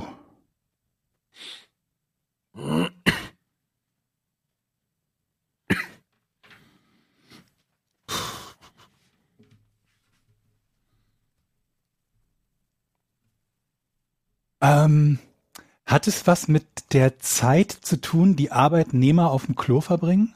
Ja, Hm. Ist das die kumulierte Zeit, die Arbeitgeber auf dem Klo, Arbeitnehmer auf dem Klo verbringen, die ihnen von der Arbeitszeit abgezogen wird irgendwie? ja, genau das sind die Scheißtage. Die Scheißtage wurden in Süddeutschland und Österreich unter Knechten und Dienstboten die zusätzlichen ein bis drei unbezahlten Arbeitstage bezeichnet, die die von ihnen beanspruchte Zeit für die Verrichtung des Stuhlgangs während der vereinbarten Anstellung ausgleichen sollten. Also die mussten dann irgendwann zwei bis oder ein bis drei Tage nacharbeiten für die ganze Zeit, die in diesem Jahr auf dem Pott waren. Und dafür haben sie kein Geld gekriegt. Aber da würde mich mal interessieren, wie wurde das denn getrackt? Ja. Über den Daumen gepeilt? Ja. Gute Pro Frage. Tag fünf Minuten? Ja, wahrscheinlich. Irgendwie sowas. Fünf Und wie viel hast du denn bei pro fünf Tag. Minuten pro Tag? Da hast du 25 Minuten in der Woche, aber bei Märkten und so vermutlich eine halbe Fünf Stunde. Minuten weil die dauert bei mir Aber ich meine, wie dreist, ne? Ich meine, echt, wie, wie dreist, oder? Ja, du warst jeden Tag fünf Minuten auf dem Klo, musst du mal drei Tage im Jahr umsonst arbeiten, kriegst dafür keine Kohle. Ich google das jetzt, die durchschnittliche Kackzeit. Also jetzt überschlagsmäßig, wenn die das ganze Jahr durcharbeiten, bei sechs Tagen die Woche, bist du bei 26 Stunden, wenn du fünf Minuten pro, pro Arbeitstag rechnest. Also knapp zwei Tage dann. Wie lange Ich sitzt rechne man wohl mit sieben Minuten oder so. Männer verbringen auf dem WC eher wenig Zeit, 30,3 Prozent eher 10 Minuten am Tag und ein Großteil der Frauen verweilt im Durchschnitt doch länger auf dem stillen Örtchen, 20,2 Prozent 15 Minuten und 12,9 Prozent sogar 30 Minuten. Wow. Aber wenn man sitzt, dann sitzt man, ne? Ja. Dann hat man das Handy in der Hand. Das ist Mhm. ja auch eine interessante Frage. Wie viel Zeit verbringt ein Deutscher im Leben auf dem Klo? Was schätzt ihr? Wir haben jetzt mal gesagt, 10 Minuten pro Tag, das würde 36 Stunden, habe ich gerade richtig gerechnet? Nee. Nicht 36 Stunden. 360. Also es geht bei die durchschnittliche. Lebenserwartung von 81 wird zugrunde gelegt. 3600 Minuten. 3600 Minuten sind 60 Stunden, ne? Äh, 60, oh Gott, Hm. kommt gerade überhaupt auf Ich schätze jetzt mal ein Zweig. Jahr. Wahrscheinlich zu viel, ne? Ein Jahr, oder? Nee, ein Jahr. Ja, ich sag ein, ich sag ein Ist ein Jahr. ja, ist zu viel. Es sind 0,6 Jahre, beziehungsweise circa 230 Tage. Wow. Hier im gleichen Artikel steht jetzt übrigens, wobei Männer im Durchschnitt länger auf der Toilette sitzen als Frauen, eben im Einführungstext stand es genau umgekehrt. Hm. Über fünf Tonnen Kot produzieren wir in dieser Zeit. Nur 5000 Kilo. aufs ganze Leben gesehen hätte ich jetzt, keine Ahnung, hätte ich jetzt gedacht, das wäre deutlich mehr. Na gut. Georg, Zeit, Zeit in der Badewanne zwei Jahre fast. Zeit im Badezimmer drei Jahre. Essen am heimischen Tisch sechs Jahre. Essen im Restaurant 1,45 Jahre. Telefonieren 1,45 Jahre. Unerwünschte E-Mails löschen acht Monate. Fast so viel wie kacken. was macht man denn sonst das ganze, das ganze, ganze Leben? Das ist ja Aber furchtbar. du kannst auf dem Klo viele unerwünschte E-Mails löschen. Oh, das, das ist ein Effizienz. Gamechanger. Effizienz. Ab sofort nicht mehr Insta-Stories glotzen oder irgendwas, TikTok-Videos auf dem Klo, sondern löscht eure E-Mails und verlängert euer Leben. Das ist der goldene Tipp hier von, vom, vom Podcast ohne richtigen Namen. Dankt uns später. Ja. Sehr gut. Georg, möchtest du noch eine Frage? Ja, pass auf. Nee, also Ein Rätsel keine meine ich. Ein Rätsel. Aber, nee, auch kein Rätsel. Ähm, Oh. Ich, ich, so eine, ich habe so eine Technik, äh, Technik-Verständnisfrage, was Okay, was Postfächer betrifft. Ja. Habt ihr Postfächer? Ja. Ich habe einen Briefkasten. Ja, aber ich meine so ein Postfach, was man bei der Post halt oder Ach so. wie auch immer. Also, nee. Niemand Kannst du hat ja eine. Postfachadresse angeben und dann werden Sachen an dein Postfach geliefert. Sowas haben doch nur Drogenhändler und Ebay-Betrüger. Richtig. Aber ich dachte mir, ich brauche ein Postfach, Mhm. ne, weil ich einfach auch meine Geschäfte, Geschäftszweige erweitern will. Aber ich möchte ein Postfach haben, das einfach nur dem dient, dass ich jemand anderem meine Postfachadresse geben kann, die entsprechende Post aber bei mir in den Briefkasten nach Hause geliefert wird. Was, was, Okay, du willst also Gibt's quasi eine anonyme Genau. Postanschrift haben, die aber trotzdem Genau. bei dir zu Hause landet. Das ist eine gute dass ich Idee. es nicht, dass ich es nicht abholen muss. Und das scheint es nicht zu geben. Man kann sich an dieses Postfach auch die normale Hauspost liefern lassen. Also der umgekehrte Weg geht. Aber kann man sich an dieses Postfach, kann man das nicht quasi mit einem Nachsendeantrag sozusagen? Das weiß ich Äh. nicht. Ich habe ge ge geschaut irgendwie bei der Post, das kostet irgendwie, das kostet irgendwie 22 Euro im Jahr oder so, so ein Postfach, keine Ahnung. Aber dann dachte ich mir, für so Leute wie uns, die halt ähm, Podcasts machen oder Streams machen oder so, wo dann häufiger mal jemand fragt, kann ich dir was zuschicken? Und du dann sagen musst, ja, ist nicht so ganz leicht, weil, ne, also du möchtest ja nicht jedem die Privatadresse geben. Hm. Auf der anderen Seite möchte ich auch nicht ständig irgendwie gucken müssen, ob im Postfach was drin ist, beziehungsweise immer zur Post rennen müssen, ähm, wenn da irgendwas drin wäre. Das heißt eigentlich nur ein Forwarding, also ein Weiterleiten von einer Postfachadresse oder irgendeiner anderen Adresse. Das muss ja keine Postfachadresse. Von mir aus ist es auch irgendeine andere Fake-Adresse. Gibt's nicht, ne? Ich weiß es nicht, aber ich würde es auch gern haben auf jeden Fall. Wir haben eine Marktlücke. Ich könnte mir vorstellen, es muss es doch geben, dass du irgendwie sozusagen wie so ein Proxy oder wie so ein VPN für Könnte das Post- nicht theoretisch einfach ein Kur obwohl nee, das müsste dann der Kurierdienst selber ja anbieten, ne? Dann würde es über einen Kurierdienst gehen. Wenn jetzt DHL sagen würde, wir machen das.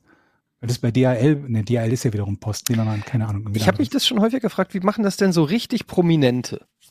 Also so richtig, so, so, so wirklich A-Lister, ja? Ja, mit dem Postfach halt. Dann haben sie vermutlich irgendjemanden, der das Postfach, du kannst ja auch mehrere Schlüssel und mehrere Zugriffsberechtigte haben dafür.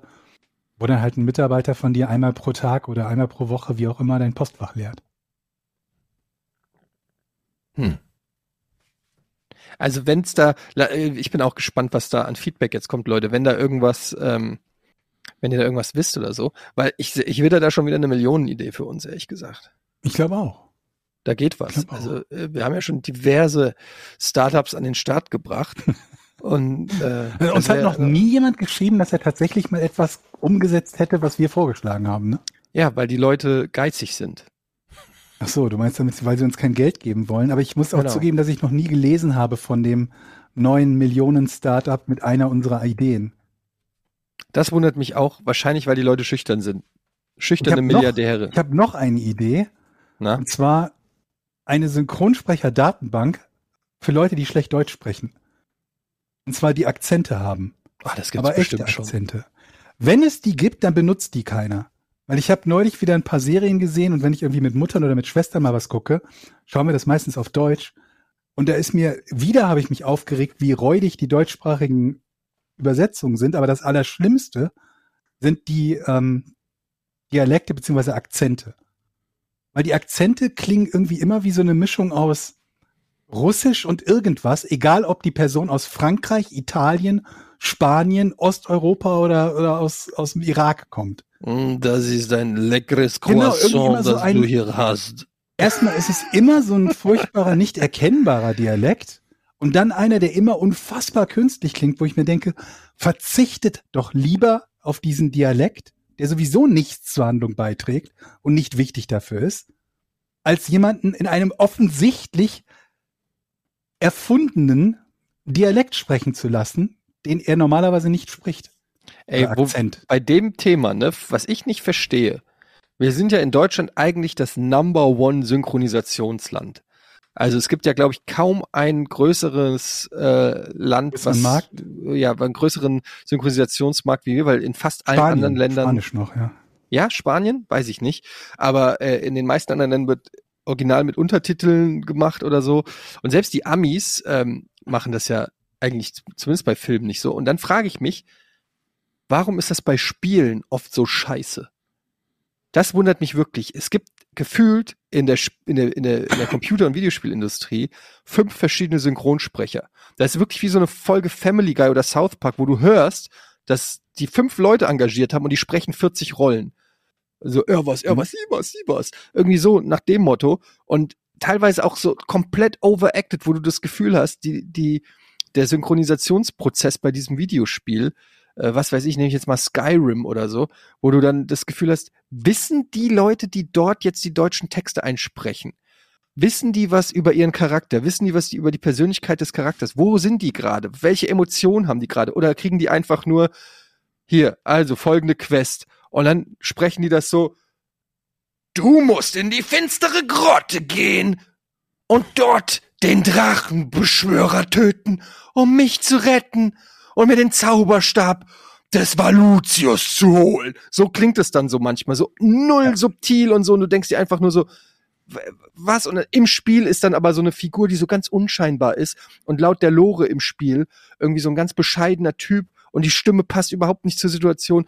Und du denkst dir so, wie kann das, wie passt das alles zusammen?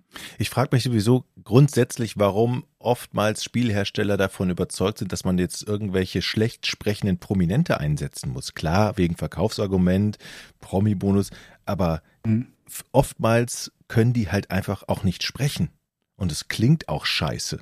Das gibt's ganz oft, wenn irgendwelche YouTuber irgendwelche Zeichentrickfilme ähm, Furchtbar. synchronisieren. Ja. So.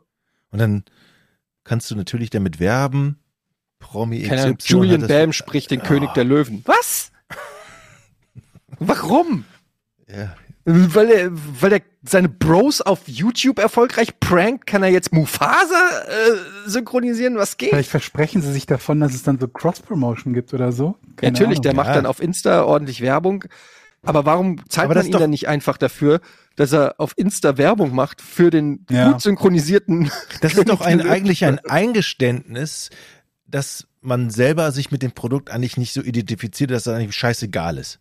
Oder? Aber wenn man, wenn man gerade, gerade Sprecher müssen ja gut sein für eine Rolle. Und wenn man Aber da, ich muss sagen, dass das deutlich besser geworden ist, finde ich, bei den, bei den Spielen. Ähm, wenn ich dann überlege, mein, mein, mein Beispiel für Top-Titel mit räudiger deutscher äh, Synchronisierung war Metal Gear Solid 1. Mhm. Ich weiß nicht, ob das mal einer von euch auf Deutsch ges gespielt hat, aber abgesehen davon, dass die Stimmen alle klingen, als wäre das der, als hätten sie da den Hausmeister vors Mikrofon gestellt, weil ihnen gerade irgendjemand fehlte. Da sind auch Sätze drin, die nicht mal deutsch sind. Ich erinnere mich noch an den Satz, passen Sie auf Meryl auf, sie ist nicht sich selbst. Wo ich mir denke, was? Sag mal, ihr habt noch nicht mal, ihr habt ja noch nicht mal übersetzt. Was ist das? Und mittlerweile ist es halt so, also im Prinzip ist es bei Spielen ja immer so, dass, also, dass ein Spiel ja auch im, im Original quasi synchronisiert ist, ne? Das, Ja. ne, Weil es die Person ja nicht gibt und so weiter und so fort. Von daher fällt es mir da gar nicht mal so stark auf. Ich spiele die meisten Sachen, die auf Englisch sind, äh, oder die es auf Englisch gibt, natürlich auch auf Englisch. Aber da fällt es mir noch gar nicht immer so stark auf. Zumal man sagen muss, dass es bei vielen Spielen in der Vergangenheit so war, dass die Stimmen besetzt waren mit Entwicklern. Ne, das kennen wir noch von Bill Roper, das kennen wir bei WoW, wo die Hälfte der Orks von irgendwelchen Blizzard-Mitarbeitern gesprochen, äh, gesprochen wurde am Anfang und wo dann im Laufe der Zeit immer wieder prominentere Charaktere von prominenteren Sprechern übernommen wurden. Ne? Aber Und was du dann du ja mittlerweile auch so A-Klasse Schauspieler hast, die halt Liam Neeson zum Beispiel, der bei Fallout 3, glaube ich, den Vater spricht, ne? Aber was du gerade gesagt hast, weil es ja keine Originalstimme in dem Sinne gibt, weil ja ne, der Computercharakter wird ja äh, generiert und dann braucht er eine Stimme. Ja. Ähm, gerade das müsste ja dann eigentlich dafür sorgen, dass es in Deutschland Du kannst ja dann, also du könntest ja dann als deutsche Synchronstimme jeden und alles nehmen, was einfach Mhm. gut funktioniert. Deshalb wundert es mich, wenn du jetzt äh, bei, bei Filmen, da musst du ja dann wirklich jemanden nehmen, der passt dann auch irgend, also der musst du natürlich bei Videospielen auch, aber der dann vielleicht auch die Stimme des Originals trifft, weil man weiß, okay, Al Pacino Schlimmste spricht, spricht so, Pausen. also muss die Synchronstimme auch irgendwie wie Al Pacino sprechen. Ja, Aber wenn du jetzt den- den- Pausen im Deutschen bei der Übersetzung, weil die im Deutschen einen anderen Sprachrhythmus haben als im Englischen. Und dann hast du im Deutschen halt immer so Sätze wie, was machst du denn hier? Und so, das klingt immer so unfassbar komisch, weil das ja oft Lippen, lippensynchron sein muss. Und dann kann derjenige halt nicht weiter plappern. Das ist halt extrem häufig bei so Filmen und Serien so, wenn jemand durchgehend im Bild zu sehen ist. Bei Spielen würde das ja theoretisch, zumindest theoretisch, wäre es ja machbar, dass man die Charaktere tatsächlich mit der Lippensynchronizität äh, nochmal anpasst. also Ich ich glaube nicht, dass das gemacht wird, aber theoretisch wäre es ja möglich, dass du einfach sagst, okay, wir haben die deutschen Sätze, den Charakter für die Cutscene filmen wir jetzt nochmal neu, wie er halt synchron zum Spanischen oder Deutschen oder Französischen spricht. Ich habe ja mal vertont, unter anderem für, für EA, für Medal of Honor, so einen Soldaten, so eine Nebenrolle. Ne? Also es ist immer so, Mhm. du hast einen Kopfhörer auf, dann kriegst du das englische Original vorgesetzt und dann hast du halt eben auch nur genau die Zeit für das Pfeil. Du siehst also praktisch Mhm. vor, die Welle vor dir und dann musst du in dreieinhalb Sekunden diesen Satz beendet haben und mehr Zeit Mhm. hast du auch nicht. Ähm, also du musst genau auf den Punkt, weil die das nämlich genau timen mit den Lippenbewegungen oder es muss genau, muss genau auf die Sekunde sein. Deshalb ist das manchmal, hört sich ein bisschen komisch an. Ja, es ist, es ist, es ist sicherlich auch nicht einfach. So, ich will da auch niemandem zu nahe treten, aber ich glaube, dass äh, mittlerweile ist es auch schon besser geworden. Da gebe ich Georg auch recht. Wenn zum Beispiel, wenn man sich God of War anguckt oder so, den ist im- Spielen, im, ja, ja. In, im, in Englischen und im Deutschen ziemlich gut synchronisiert und deutlich besser. Ähm, vor 10, 20 Jahren, da war das teilweise noch stiefmütterlich, wobei ich auch da sagen muss, ähm, zum Beispiel, ja, Monkey Island, wo wir vorhin drüber geredet haben, eine sensationell gute Synchron, also äh, nicht nur Synchronisation, sondern auch gute Sprachausgabe hat. Also ähm, meine ich jetzt zwar die englische, aber auch zum Beispiel Monkey Island 3, die deutsche ähm, äh, Vertonung und Sprachausgabe von Monkey Island 3 ist richtig, richtig gut. War das nicht, ähm, ja, da habe ich das falsch im Kopf, war das nicht Boris Schneider-Jone, der die Übersetzung für Monkey Island gemacht hat? Genau, der hat die Übersetzung gemacht. Weil das ist ja auch noch ein wichtiger Texte. Faktor, ne? dass Ja. die Sachen halt übersetzt werden von jemandem, der so ein bisschen Ahnung hat, worum es geht, worum geht es inhaltlich und dann halt auch, ähm, naja, manche Anspielungen möglicherweise versteht und dementsprechend halt auch sinnvoll übersetzen kann, weil das passiert einem ja auch gelegentlich, dass man feststellt, da ist eine Sache übersetzt worden von jemandem, der überhaupt nicht weiß, worum es ging Mhm. und von niemandem gegengelesen worden, der das hätte korrigieren können und das ist halt auch manchmal proble- problematisch. Macht er übrigens jetzt bei dem neuen ähm, Return to Monkey Island nicht mehr. Ähm, es gibt einen neuen Übersetzer. Marcel Weyers heißt er übrigens. Ja.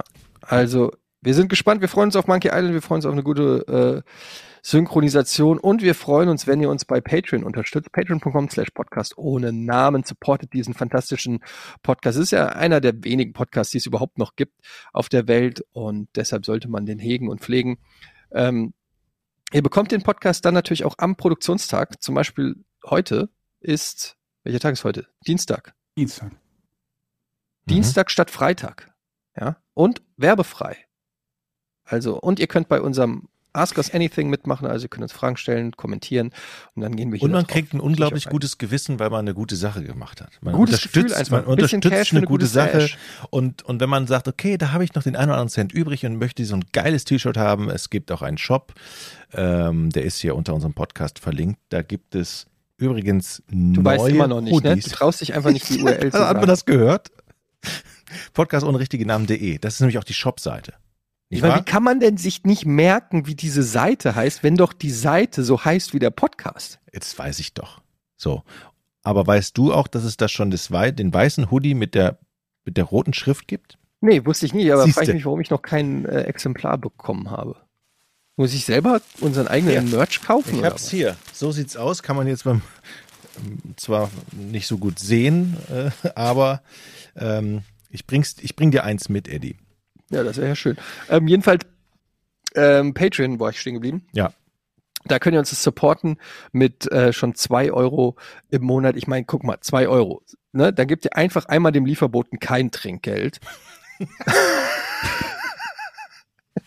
Und zack, habt ihr es wieder rein. So, ähm, also hier, du hast schon wieder ein Thread aufgemacht für April vorbildlich. Mhm.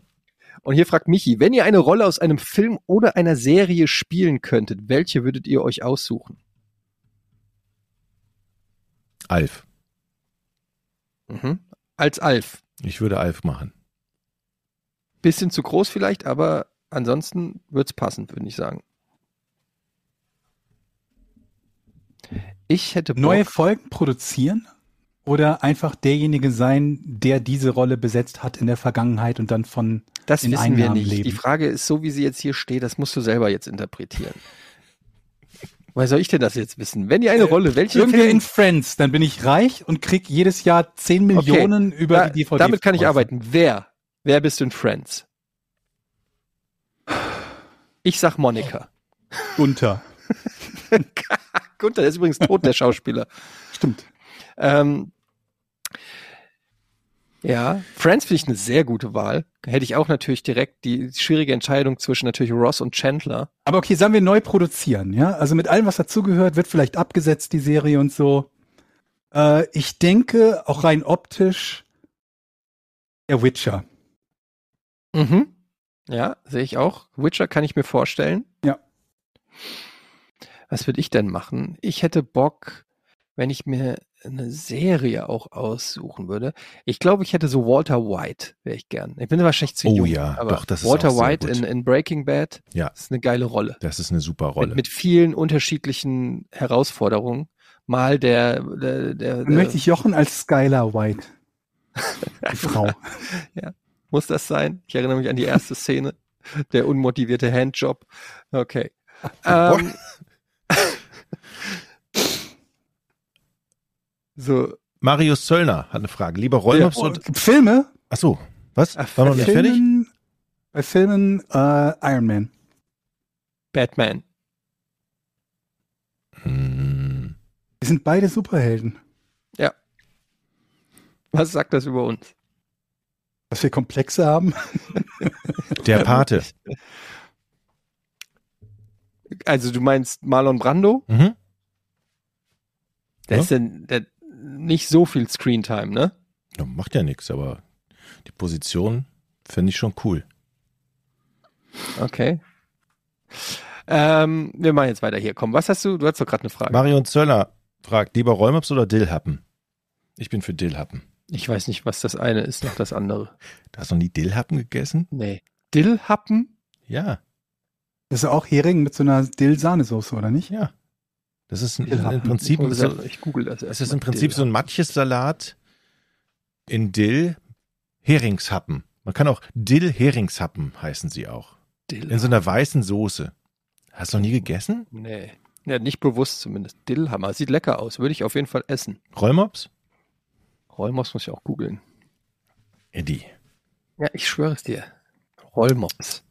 Mann. Ah, ja, habe ich schon mal gegessen, weiß ich jetzt aber nicht, ob mir das schmeckt. Aber, sieht kauft, das je, kauft das jemand von euch? Nee, Dill, ne? Dillhappen Also kaufe ich? Rollmops nicht, nee.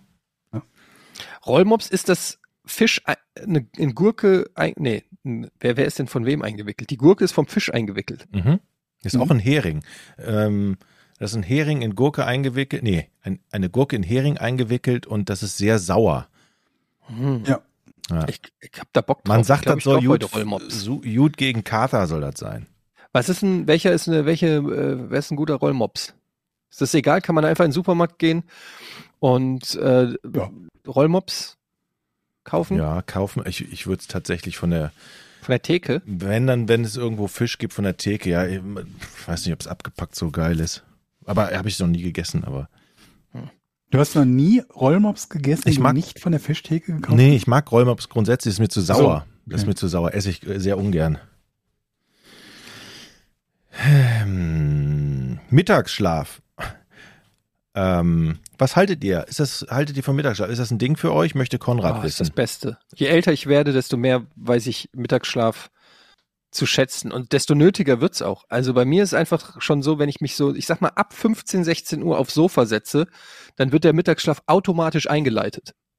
Absolut. Und es ist ja auch nicht mehr, dass man eine Wahl hat, ob man Mittagsschlaf machen möchte mittlerweile, sondern man muss den machen, weil sonst kann man den Rest des Tages nicht mehr überstehen. Und ich sag euch drei Dinge, die wie Brandbeschleuniger wirken. Kinder, Hunde, Katzen. Also es klingt jetzt falsch, man soll nicht die anzünden. Ich will damit nur sagen, wenn du auf dem Sofa liest und eins dieser drei Gegenstände zu euch kommt, Katze? Hund oder Baby und die kuscheln sich so richtig in euch rein, weil ich glaube, kuscheln ist ansteckend. Wenn so Hm. ein Hund, so ein leicht warmer Hund, ich habe das jetzt beim Jochen habe ich das wieder gemerkt. Ich habe beim Jochen Mittagsschlaf gemacht. Ich war ja vor zwei Wochen zu Besuch bei Jochen. hab Und es ist exakt so passiert, wie ich es gesagt habe. Ich habe mich aufs Sofa gelegt, Mhm. ähm, nach 15 Uhr, großer Fehler. Und dann kam Carlo, ist aufs, aufs Sofa gehüpft und hat sich da irgendwie an mein Fußende eingenistet.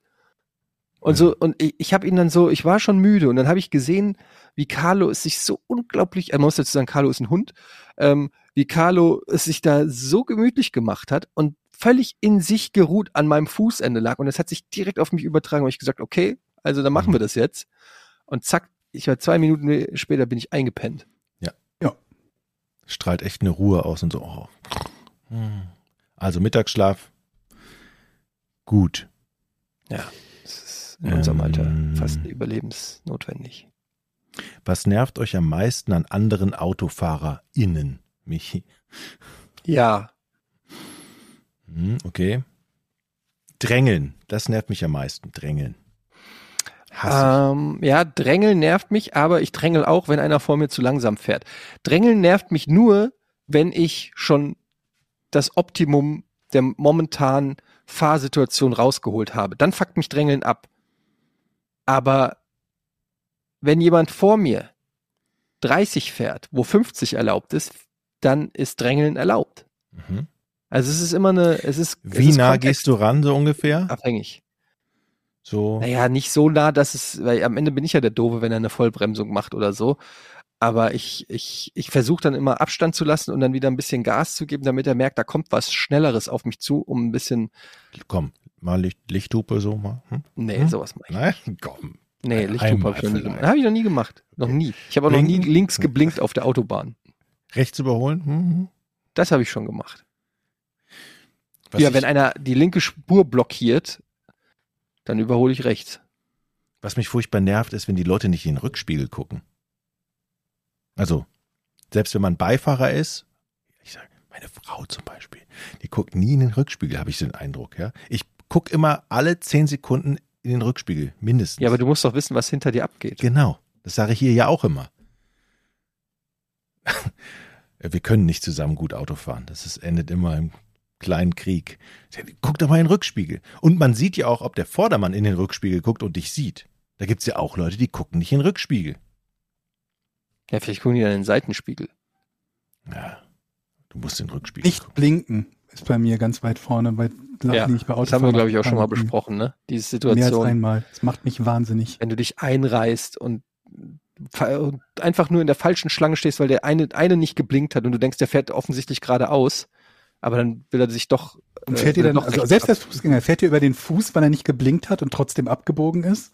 Oder du stehst irgendwo, willst die Straße überqueren, wartest, weil er ja offenbar nicht blinkend geradeaus weiterfährt, Mhm. wartest, wartest, wartest im Regen Mhm. und dann biegt er rechts ab vor dir, du hättest die Straße überqueren können, er hat nur nicht geblinkt. Ja. Macht mich irre. Finde ich auch. Kann mich komplett bei dir.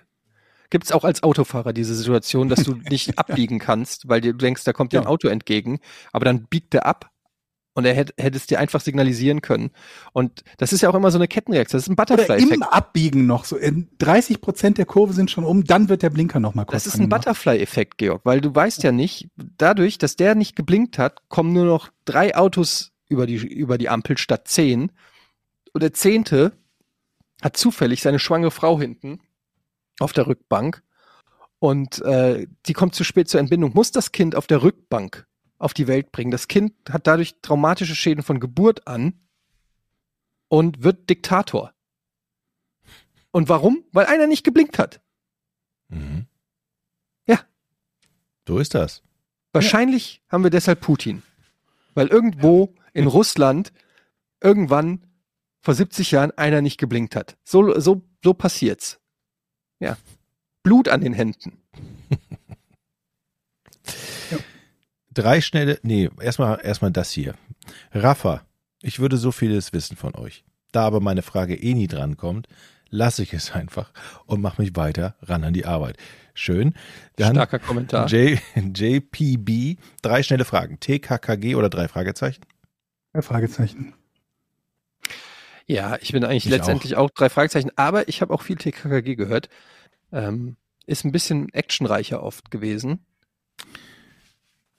Knight Rider oder Magnum? Knight Rider. Magnum. Magnum, ja, Magnum, ja. Meinst du das Eis oder den Nein. Privatdetektiv? Magnum. Das Ah. ist den Privatdetektiv natürlich. Was habt ihr gesagt? Ist ja sonst auch ein komischer Vergleich, was zwischen Knight Rider Magnum, und einem Eis. ich. Ich, Ich auch. sag Knight Rider. Ich auch. Knight Rider fand ich nie so toll früher. Das ist das Original-Theme. Alf oder E.T.? Alf natürlich, ne? Sind wir uns doch einig, oder? Ja, das kann man nicht vergleichen. Das eine ist eine Serie, das Das andere ist ein. Film. Das ist, Ja, äh, aber das, das, das geht nicht darum, er vergleicht es ja los. Ihr müsst euch entscheiden. welches Ja, Alien es ist besser so wie ist. Schindlers Liste oder Verrückt nach Mary. Also Ja. Ja, ich sehe, ich sehe was. sehe. Ähm, ja, ich weiß nicht. Alf ist natürlich, er hat mehr Charakter als E.T., aber E.T. ist schon auch einer meiner, einer, einer meiner Lieblingsfilme, muss ich sagen. Ich liebe E.T. Also, aber ich liebe auch Alf. Ich habe alle Hörspielkassetten gehabt von Alf. Kann die alle mitsprechen. Wayne Schlegel, Michigan Lebens- und Unfallversicherung. Gut. Ja, haben wir doch ähm, Haben wir ein paar Fragen haben wir ein abgearbeitet. paar, paar Fragen abgearbeitet. Gibt es sonst noch Themen, die hier besprochen werden müssen? Ja, ich habe eine, eine Frage, die, die muss ich diese Woche noch loswerden. Ich habe mir letzte Woche Pistat, äh, Pistazien gekauft. Okay. Man kann ja die Pistazien in zwei verschiedenen Arten und Weisen essen. Man tut sie in eine Schüssel, hat eine andere Schüssel für die ähm, Schalen AKA Oder- der Bauch. Ja. oder man tut sie in die gleiche Schale, die, die, die, die, in die gleiche Schale die Schalen wieder rein. Das heißt, man hat die Schalen und die frischen Pistazien in einer Schüssel. Ich bin der Typ, der das alles in einer Schüssel hat, weil ich dann immer so ein Erfolgserlebnis habe, wenn ich da rumwusel, wieder eine volle gefunden zu haben. Wisst, versteht ihr, was ich meine? Also trennt ihr die Schalen, ja, du kannst die Schale auf keinen Fall wieder in die gleiche Tüte. siehst du, bin ich völlig weil anderer dann, Meinung. Dann greifst du ja rein und hast die Hälfte Schale. Ja. Bin ich ganz anderer Meinung. Aber das macht doch keinen Sinn. Du kannst doch am Ende, je mehr du isst, Ja. desto mehr verändert sich ja auch die Ratio von Essbaren zu sozusagen Genau. Abfall in dieser Und Tüte. Das heißt, irgendwann greifst du da rein und hast Ja. zwei Drittel lang nur Schale in ja, der Hand. Ja, ja. Aber, Aber das das, doch hört sich, gut. das hört sich, erstmal hört sich das an wie total irre, weil man ja dann irgendwann nach der letzten Pistazie eine halbe Stunde sucht. Aber das Erfolgserlebnis, wenn du sie dann gefunden hast, ist halt so gigantisch groß, dass es eine, eine Belohnung ist, Nee, im ich Körper stattfindet eine, eine Endorphinausschüttung. Das kann ich nicht bestätigen, Jochen. Wirklich Doch. nicht, weil ich bin sowas wie der wirfst, damit, du, wirfst Pistazienmeister. deine, du wirfst deine Pistazienschalen in die Pistazientüte. Ja, Das ist doof. Damit du es schwerer hast, Pistazien, die man Nein, essen kann, zu finden, damit damit, ich die Freude größer darüber damit ist, ich- wenn du eine findest, die man Ja. essen kann. damit ich habe ein Glücksgefühl, wenn ich wieder Das ist, nee, das ist so, als ob du 10 Euro von dir selber versteckst, damit du sie irgendwann findest und dich Ja. darüber freust, dass du 10 Euro gefunden hast. ja, man kann ja geteilter Meinung sein. Das stimmt. Das kann man. Und ich würde gerne mal wissen, wer das noch so macht wie ich. Ja, bei Patreon kann man Dann, sich ja aber dann heb doch gleich deine Pistazienschalen auf, tu die in einen Eimer und tu alle neuen Pistazien dazu. ja, so weit würde ich jetzt nicht gehen, aber Da ist auch das Gefühl noch besser. Vor allem, wenn du eine Pistazie findest, die von 2007 ist, die du bis dahin noch nicht gefunden hattest. ja gut, ich mache es trotzdem so weiter, weil ich finde das irgendwie mich mich kickt das irgendwie, habe ich festgestellt. Aber danke, dass ihr versucht habt, mich umzustimmen. Es äh, hat aber nicht funktioniert. Sollen wir Schluss machen? Jo. Okay. Wir machen Schluss. An der Stelle vielleicht noch mal kurze Erwähnung. Äh, gestern auch eine neue Folge Verbrechen ohne richtigen Namen ähm, erschienen. Hört ihr euch auf jeden Fall auch an. Sehr schöne Folge geworden. Und ähm, ja, dann hören wir uns nächste Woche wieder. Vielen Dank, Georg Zahl. Vielen Dank, Jochen Dominikus. Tschüss. Drei, zwei, eins. Podcast ohne richtigen Namen. Die beste Erfindung des Planeten. Da muss ich lachen. Zu 80% Fake. Nackt und auf Drogen. Podcast ohne richtigen Namen. Podcast ohne mich, wenn das hier so weitergeht. Ganz ehrlich. Du hast nicht ernsthaft versucht, Tiefkühlpommes in der Mikrowelle zu machen. So, zum Schluss noch ein werblicher Hinweis. Besten Dank an Rode. Die unterstützen uns ja mit großartiger Hardware. Ich nutze zum Beispiel hier das Rodecaster, äh, das Rode Procaster Mikrofon, so heißt es. Harmoniert extrem gut mit dem neuen Rode Procaster 2, unserem Herzstück der Produktion. Der Rodecaster Pro 1, den fanden wir schon extrem klasse, haben wir jetzt durch ein neues Modell ersetzt. Die neue Version der Rodecaster Pro 2 ist vollständig, ein vollständig integriertes Audioproduktionsstudio, hat noch viel mehr drauf als der Vorgänger, ist kompakter, vollgestopft mit neuester Technik, nicht nur gut für Podcaster, sondern auch für Streamer oder Musiker zum Erstellen von Inhalten, hat zwei USB-C-Anschlüsse zum Beispiel, Bluetooth integriert, vier Kopfhörerausgänge und so weiter. Kann man gar nicht alles aufzählen. Ein Highlight für mich, außerdem die vielen Effekte zur Bearbeitung, sind integriert. Man kann sie alle einzeln einstellen und sehr haargenau machen. Und natürlich eine Mehrspuraufnahme für die Bearbeitung hinterher. Vielen Dank an Rode an dieser Stelle für die lange Partnerschaft und alle Infos zum neuen Rodecaster Pro 2 unter rode.de. Tschüss.